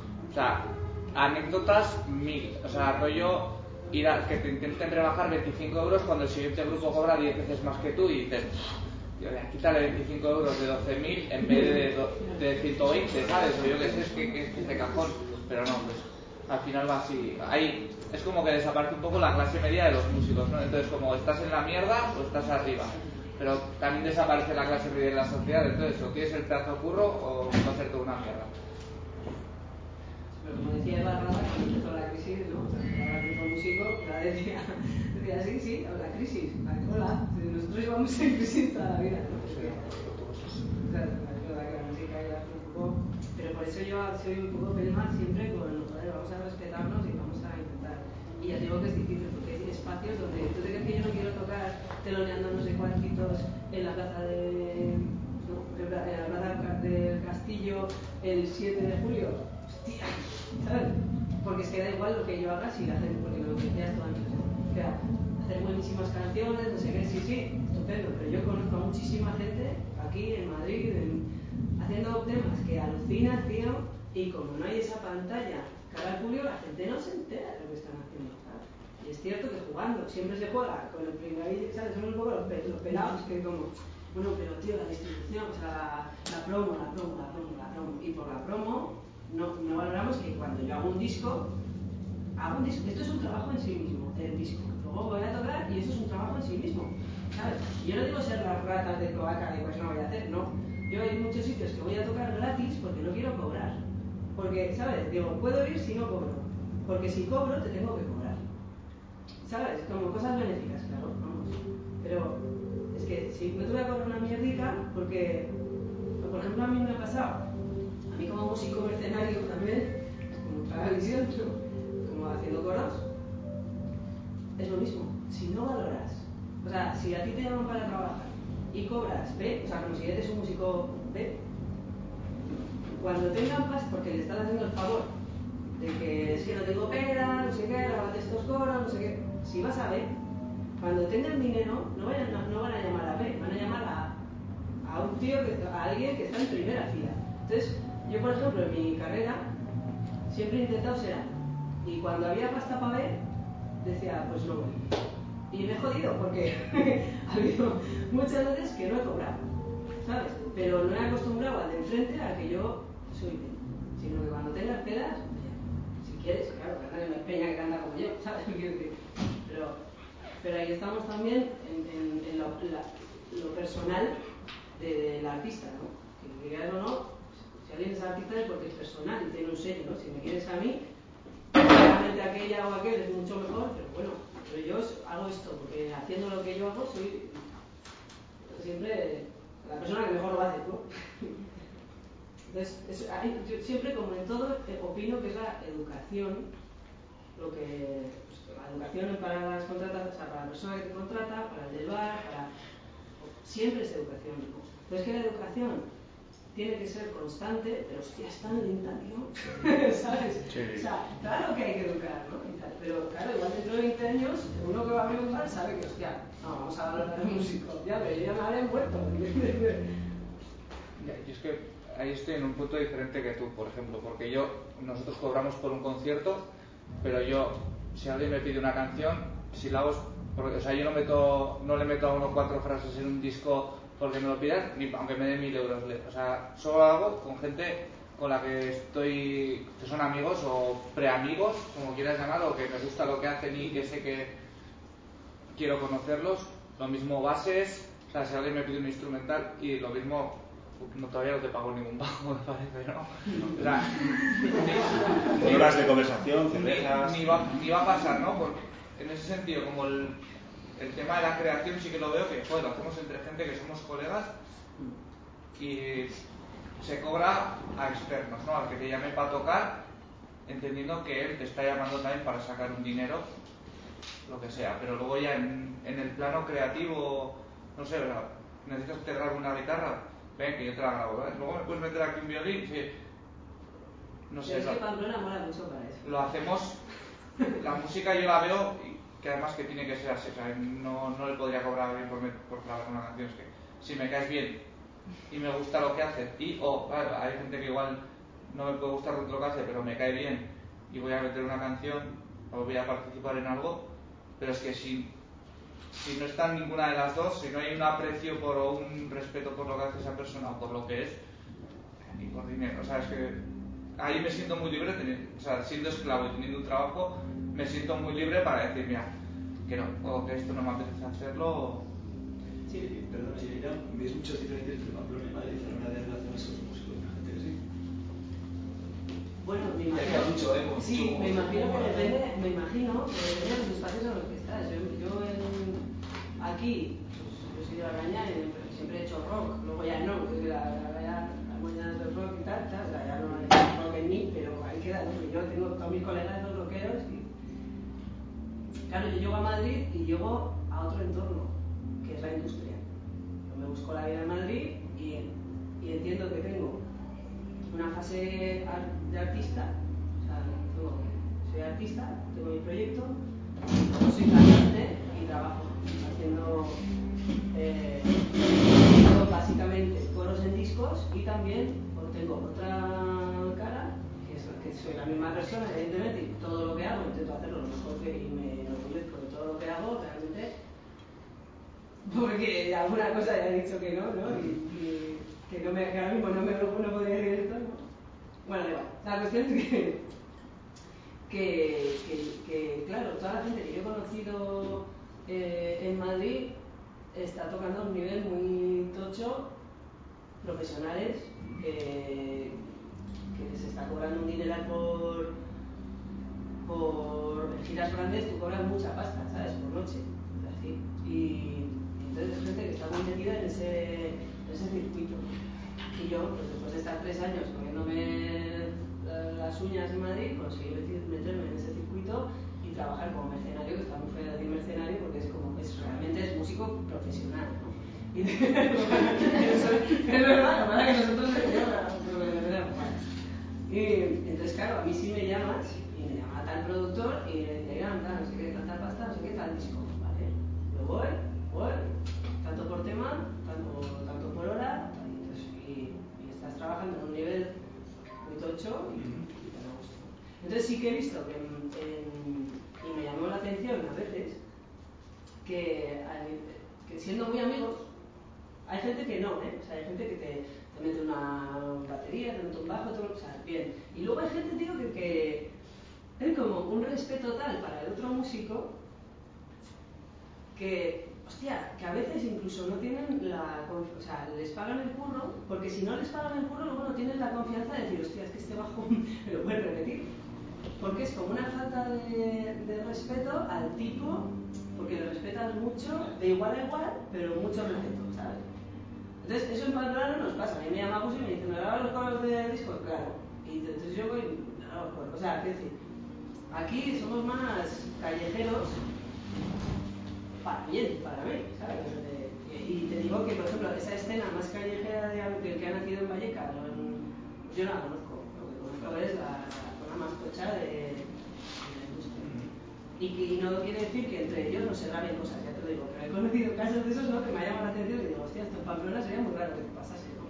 Me metas a mí un bajo y, no, no te puedo decir, es que, es que esto no me gusta, ¿sabes? Y yo tengo que dejar el disco porque te respeto tanto que...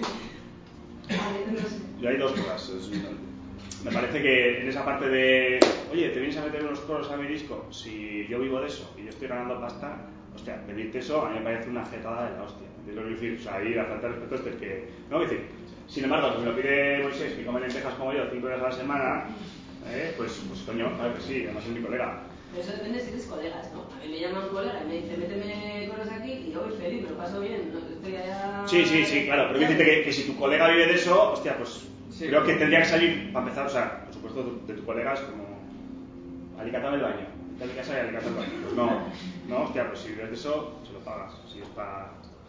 Y luego, respecto a lo de no saber decir, hostia, ese bajo que metes no me gusta, ya esto es una cuestión ya creativa igual, ¿eh? Pero yo creo que aquí no sabemos trabajar con, las- con la idea de un productor. De, de alguien que diga, mira, esto es, este tema necesita esto. No te sienta, no te sienta mal que te diga que esto no funciona, quiero que hagas esto. esto aquí, esto tal. Ya se está empezando, ¿eh? La Sí, sí, sí, o sea, yo soy claro defensor, pero eso, pero creo que aquí es como, la- el espíritu rock es como, ¿no?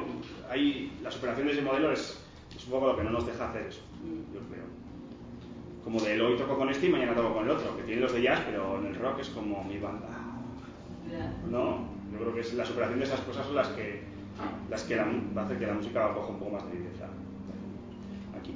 Yo veo una escena, yo veo la escena, por ejemplo, en Navarra súper cambiada, cuando yo salía y tocaba en Excalibur, no sé, o sea, hostia, y, y, y- y los que hacían eh, más indie, que no sabíamos ni que era el indie, eran unos putos raros, ¿sabes? Y esta gente universitaria que hace aquí, ¿sabes? Y, y de repente ahora hay una escena amplísima en Pamplona súper rica, hay gente haciendo cosas buenísimas, tío, y de todos los palos. O sea, el rock se ha mantenido, ¿no? Pero hoy mucha gente ¿no? que está haciendo cosas muy, muy guapas. Y yo creo que se está empezando a... La mente de, de la chapela navarra se está empezando a abrir. Y mucha gente ya está... Porque muchos han estudiado en Barcelona, o se han ido a Madrid, han ido a Madrid a hacer y has visto cómo se trabaja. Entonces muchos ya vemos como... Ya, ya, ya se trabaja mucha gente como productor aquí. Sí, pero que desde el músico, ¿no? Como que parece que te, te cuesta eso. Yo a, a esto le digo, eh, el día que voy a tu casa mandas tú, tío. O sea, sin Sí. problema, dime lo que quieres. ¿Te mola? No, ya está. Quiero decir, tengo que saber superar el si yo quiero, bueno, es tu historia. O sea, dime. Pache, vosotros hacéis un poco de productores. Justamente me has leído el pensamiento. Es que la frontera entre el profesionalismo y el amateurismo, que era lo que decías antes, conlleva a estos problemas. Que productor, joder, parece que ahí a la entrada del despacho productor, ¿no? Productor. O sea, yo el disco de Archato lo produje yo, pero a unos chavales de 17 años no les digo que soy el productor. Porque igual se asustan, igual me echan del estudio, me dicen, no, no, no, yo soy productor, ¿yo para qué, no? O sea, yo me lo callé. Lo produje yo, pero me lo callé.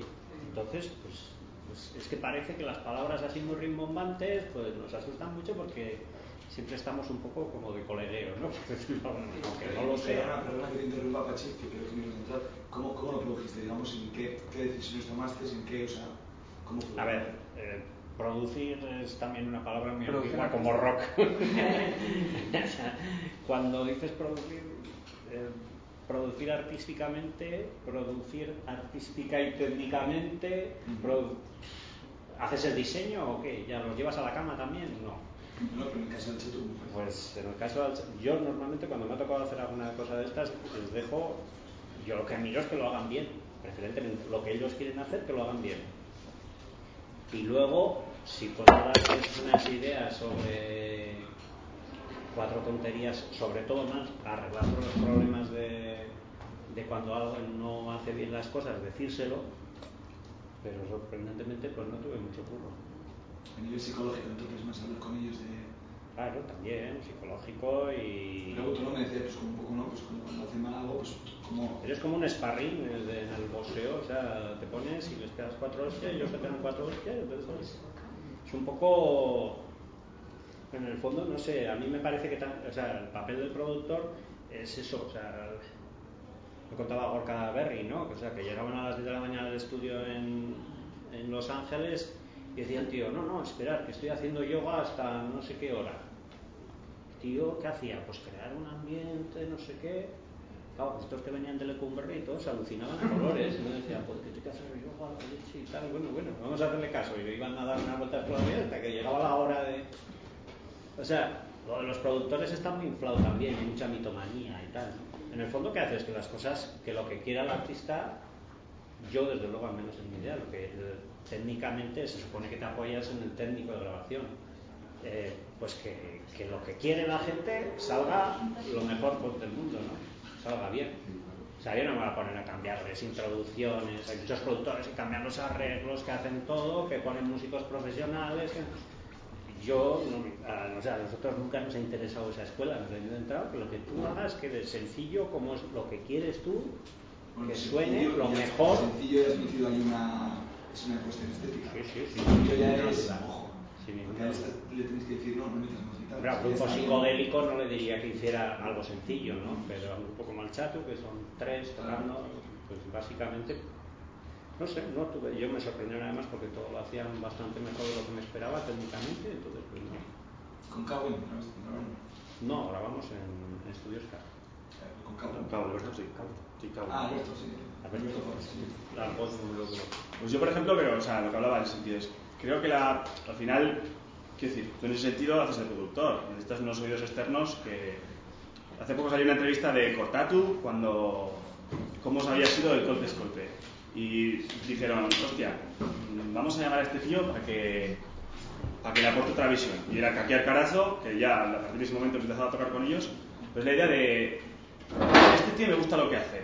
Yo hago otra cosa, pero le voy a darle ese rollo. Y ahí se crea un... ¿no? Que, que yo creo que es importante para, para que tú, hombre, pues por supuesto, o sea, igual en un disco debut, pues esa no es la preocupación. La preocupación es yo soy esto. Pero creo que luego tienes que ir, ¿no? Dándole otros... No sé, a mí me parece que lo que tienes que hacer es luego depende de lo que quiera el artista. Luego el artista muchas veces al productor no le cede en media, ¿no? O sea, no le deja campo para, para que meta mano, ¿no? No sé, a mí me parece que el, es una historia muy larga de hablar y quedaría para, para otra cosa. ya no sé, los productores es que es... No sé, no sé. Hay... Yo sí que vengo de la escuela de que a mí, por ejemplo, el, tanto el productor como el entrenador en un equipo de fútbol me parece súper importante, ¿no? Pues de, es, para mí es, o sea, yo lo veo completamente distinto, ¿no? Pues por ejemplo, ellos también siguen a un estilo de música en el que los productores, o yo, ¿no? que los productores se han hecho muy famosos por encontrar un sonido que luego lo han, conseguido, o sea, han conseguido que ese sonido se convierta en clásico, ¿no? Y ahí sí que está, pues, el, por ejemplo, cuando los Berry van a grabar con ese tío, claro que le van a dejar hacer. Porque van a dejarle hacer, porque van a buscar eso, que ese tío hace, que nadie sabe lo que es, ¿no?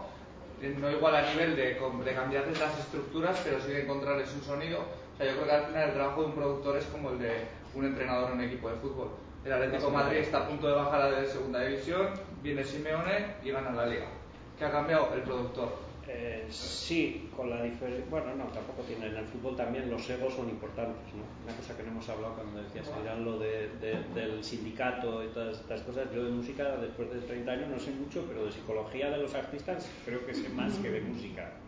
O sea, me refiero que la, es muy difícil hacer sindicar a un montón de, de egos así que se miran el, el ombligo, unos más, otros menos, otros son más colectivos, otros más no sé qué. Entonces, joder, precisamente los artistas son un colectivo difícil de meter en vereda para o sueltas choja como soltarían igual los políticos que dicen, pues vamos a soltar tampoco hemos conocido aquí nada, ¿no? Desde la última época del PSOE no, nadie ha invertido aquí pasta en nada de cultura, con lo cual ha sido un páramo esto, o sea, los, el concurso, el, el, concurso y el concurso. Y el concurso no lo llevamos a Madrid y el concurso lo traemos a Pamplona. O sea, yo fui a la primera reunión del concurso y dije, ¿cuánto van a pagar los grupos?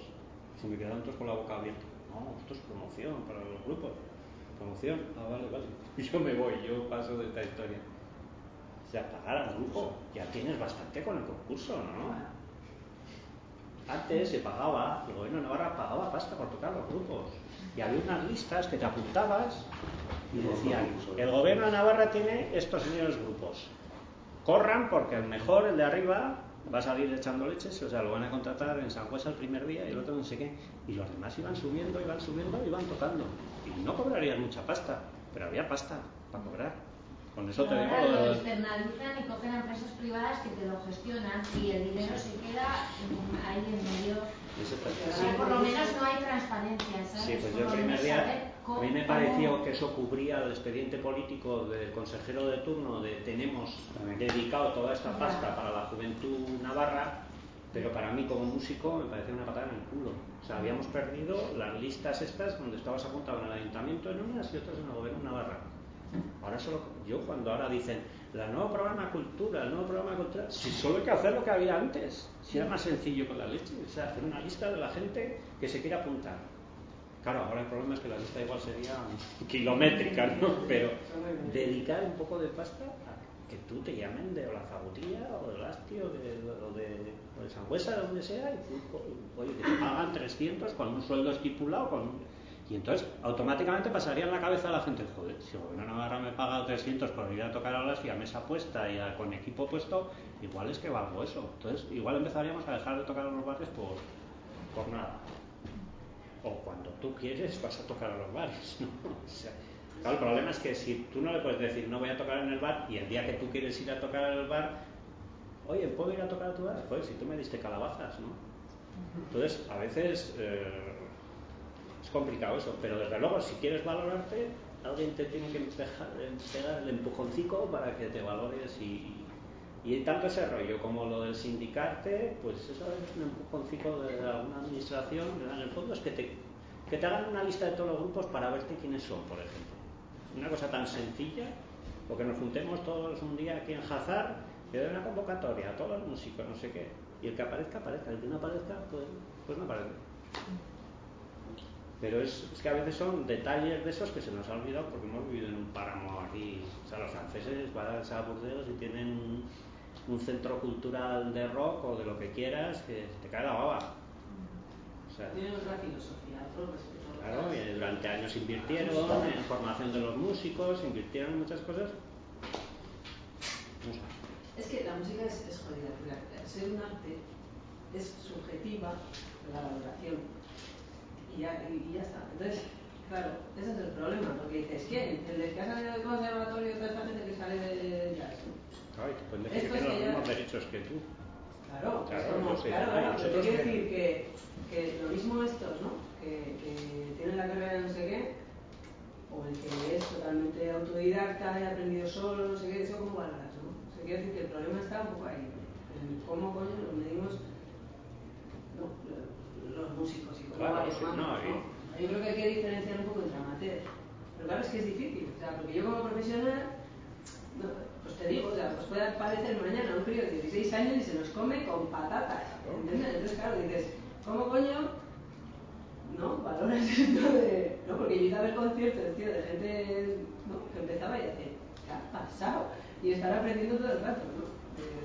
Es que aprenden a una velocidad Es que, es con estos- o sea, les ves, les cuentas, están todo el rato así, con la oreja puesta, están todo, todo el rato, todo el rato, son como una grabadora, todo lo que les dices, todos se quedan.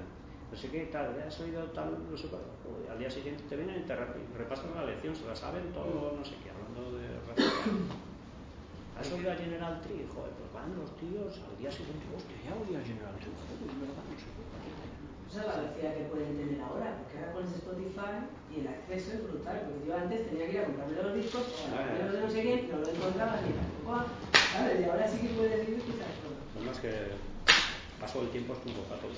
El tema es que yo creo que ser profesional está un poco mal entendido. Ser profesional no es cobrar dinero. O sea, hay gente que va de profesional y que cobra dinero, algunos muchos, y o sea, ya no es que sean malos.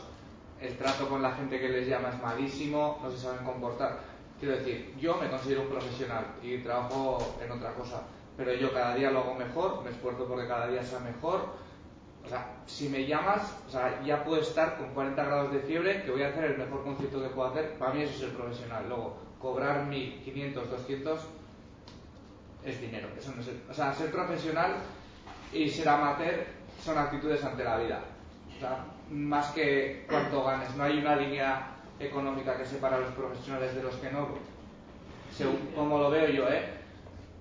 Tú igual cobras 100 euros por meter coros y viene aquí a una que no cobra a uno, que no cobra nada, pero se lo lleva currando dos semanas en casa y, y los ha sacado y los tiene perfectos.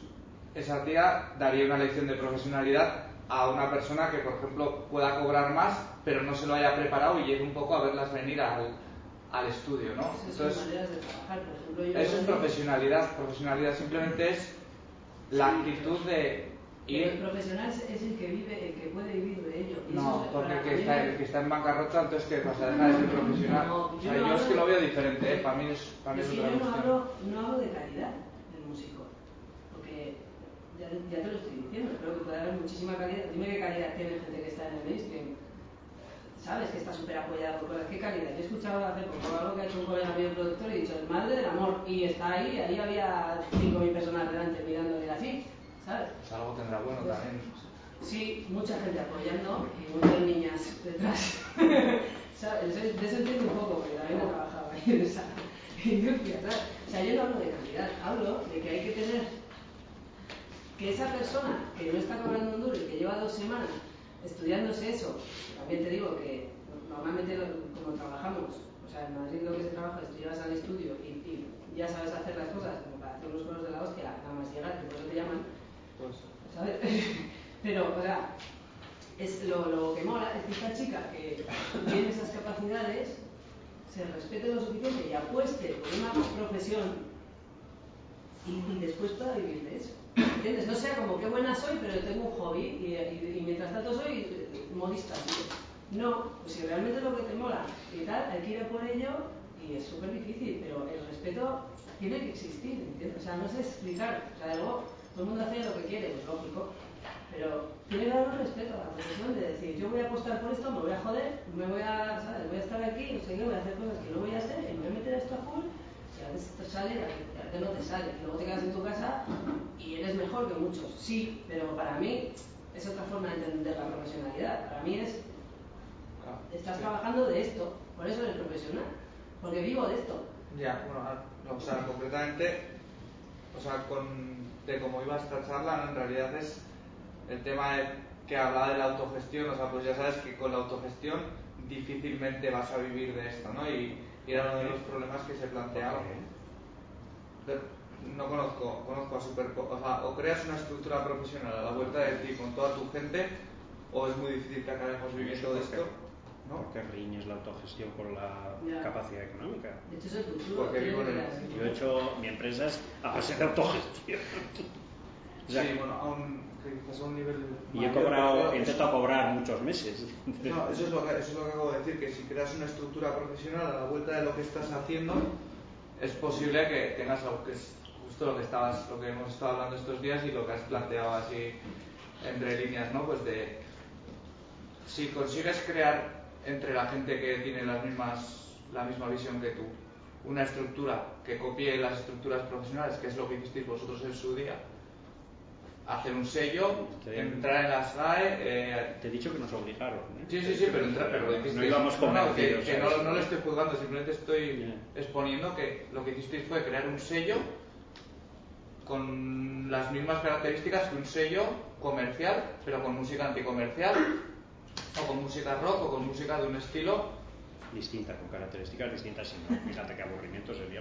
Sí, sí, pero eso, que ahora mismo la única o de las pocas vías, porque el, el rollo de tener un. O sea, el autogestionarte tu grupo, pues como, como hobby súper profesional puede estar bien. Yo es que pero creo no que te va a llegar, yo creo, para, para vivir. Hay que No, tener es que cu- ya trabajando tampoco te llega para vivir. Hay que tener cuidado con los términos, con lo de autogestión, alternativo, etcétera. A veces hay que tener un poco de cuidado con los términos porque autogestión, o sea, igual se ha mitificado el término, pero autogestionarte las cosas, organizarlas de una manera, no sé, legal, diríamos, ¿no? Igual es otro término también un poco manoseado, ¿no? No sé, nosotros eh, no queríamos ser autónomos, montamos, nos dijeron, hay un sistema para que funcionéis que es una SAL. Una SAL es el origen de las sociedades anónimas laborales, que es parecido a las cooperativas, no exactamente igual, pero ¿cuál era la puñeta que tenían? Tenías que buscar a 10 colegas que pusieran un kilo cada uno. O sea, tenías que buscar unos socios que soltaran un montón de pasta, era un- una putada. Entonces, oye, pues vas, organizas todo eso y entonces montas una sala. El funcionamiento de dentro siempre ha sido autogestionado. Siempre hemos funcionado autogestionado. Estás en el carril de cuatro de cuatro obligaciones legales desde el IVA, o sea, cuando descubres que hay que pagar el IVA cada tres meses, dices, me cago en la leche, ¿no? O sea, el no sé cuántos, o sea, estás sujeto a, la- a las leyes de eso. Pero el, el proceso dentro de la empresa es un proceso autogestionado, no sé. A mí yo desde luego no sé, no, no noto la diferencia, no sé cuál es la diferencia. Sí, igual, igual lo tenéis, igual tenéis el concepto más amplio. Igual llevo ya una hora sin moderar, que esto iba solo, bueno, básicamente dice, bueno, os dejo hablar, porque en total ya lo que tenéis tema, pero tenemos que acabar hace, bueno, se puede quedar aquí, no es un problema. Pero, o sea, quiero decir, todo este discurso también ahora se lo podemos hacer abajo en el canto. Yo Sí, creo sí. que esto ya podría ser por, Sí, por está. acabado. La. Y si se quiere, y si se quiere, si queréis seguir hablando de esto, pues con una cerveza abajo. Esto que haberlo dicho media hora antes. Ya, pero esto es de hay intermedios y eso que. Cuando lo habíamos confiado al redondo, ahora ya nos hemos ido. Que somos la hostia, sí, que. Bueno, gracias por haber venido. Ah, y luego hacen fanzines en estación. Si alguien dibuja y apetece aportar un dibujo, mañana se trabajará. Será un fanzine así como de... Qué bonito. Muy bien las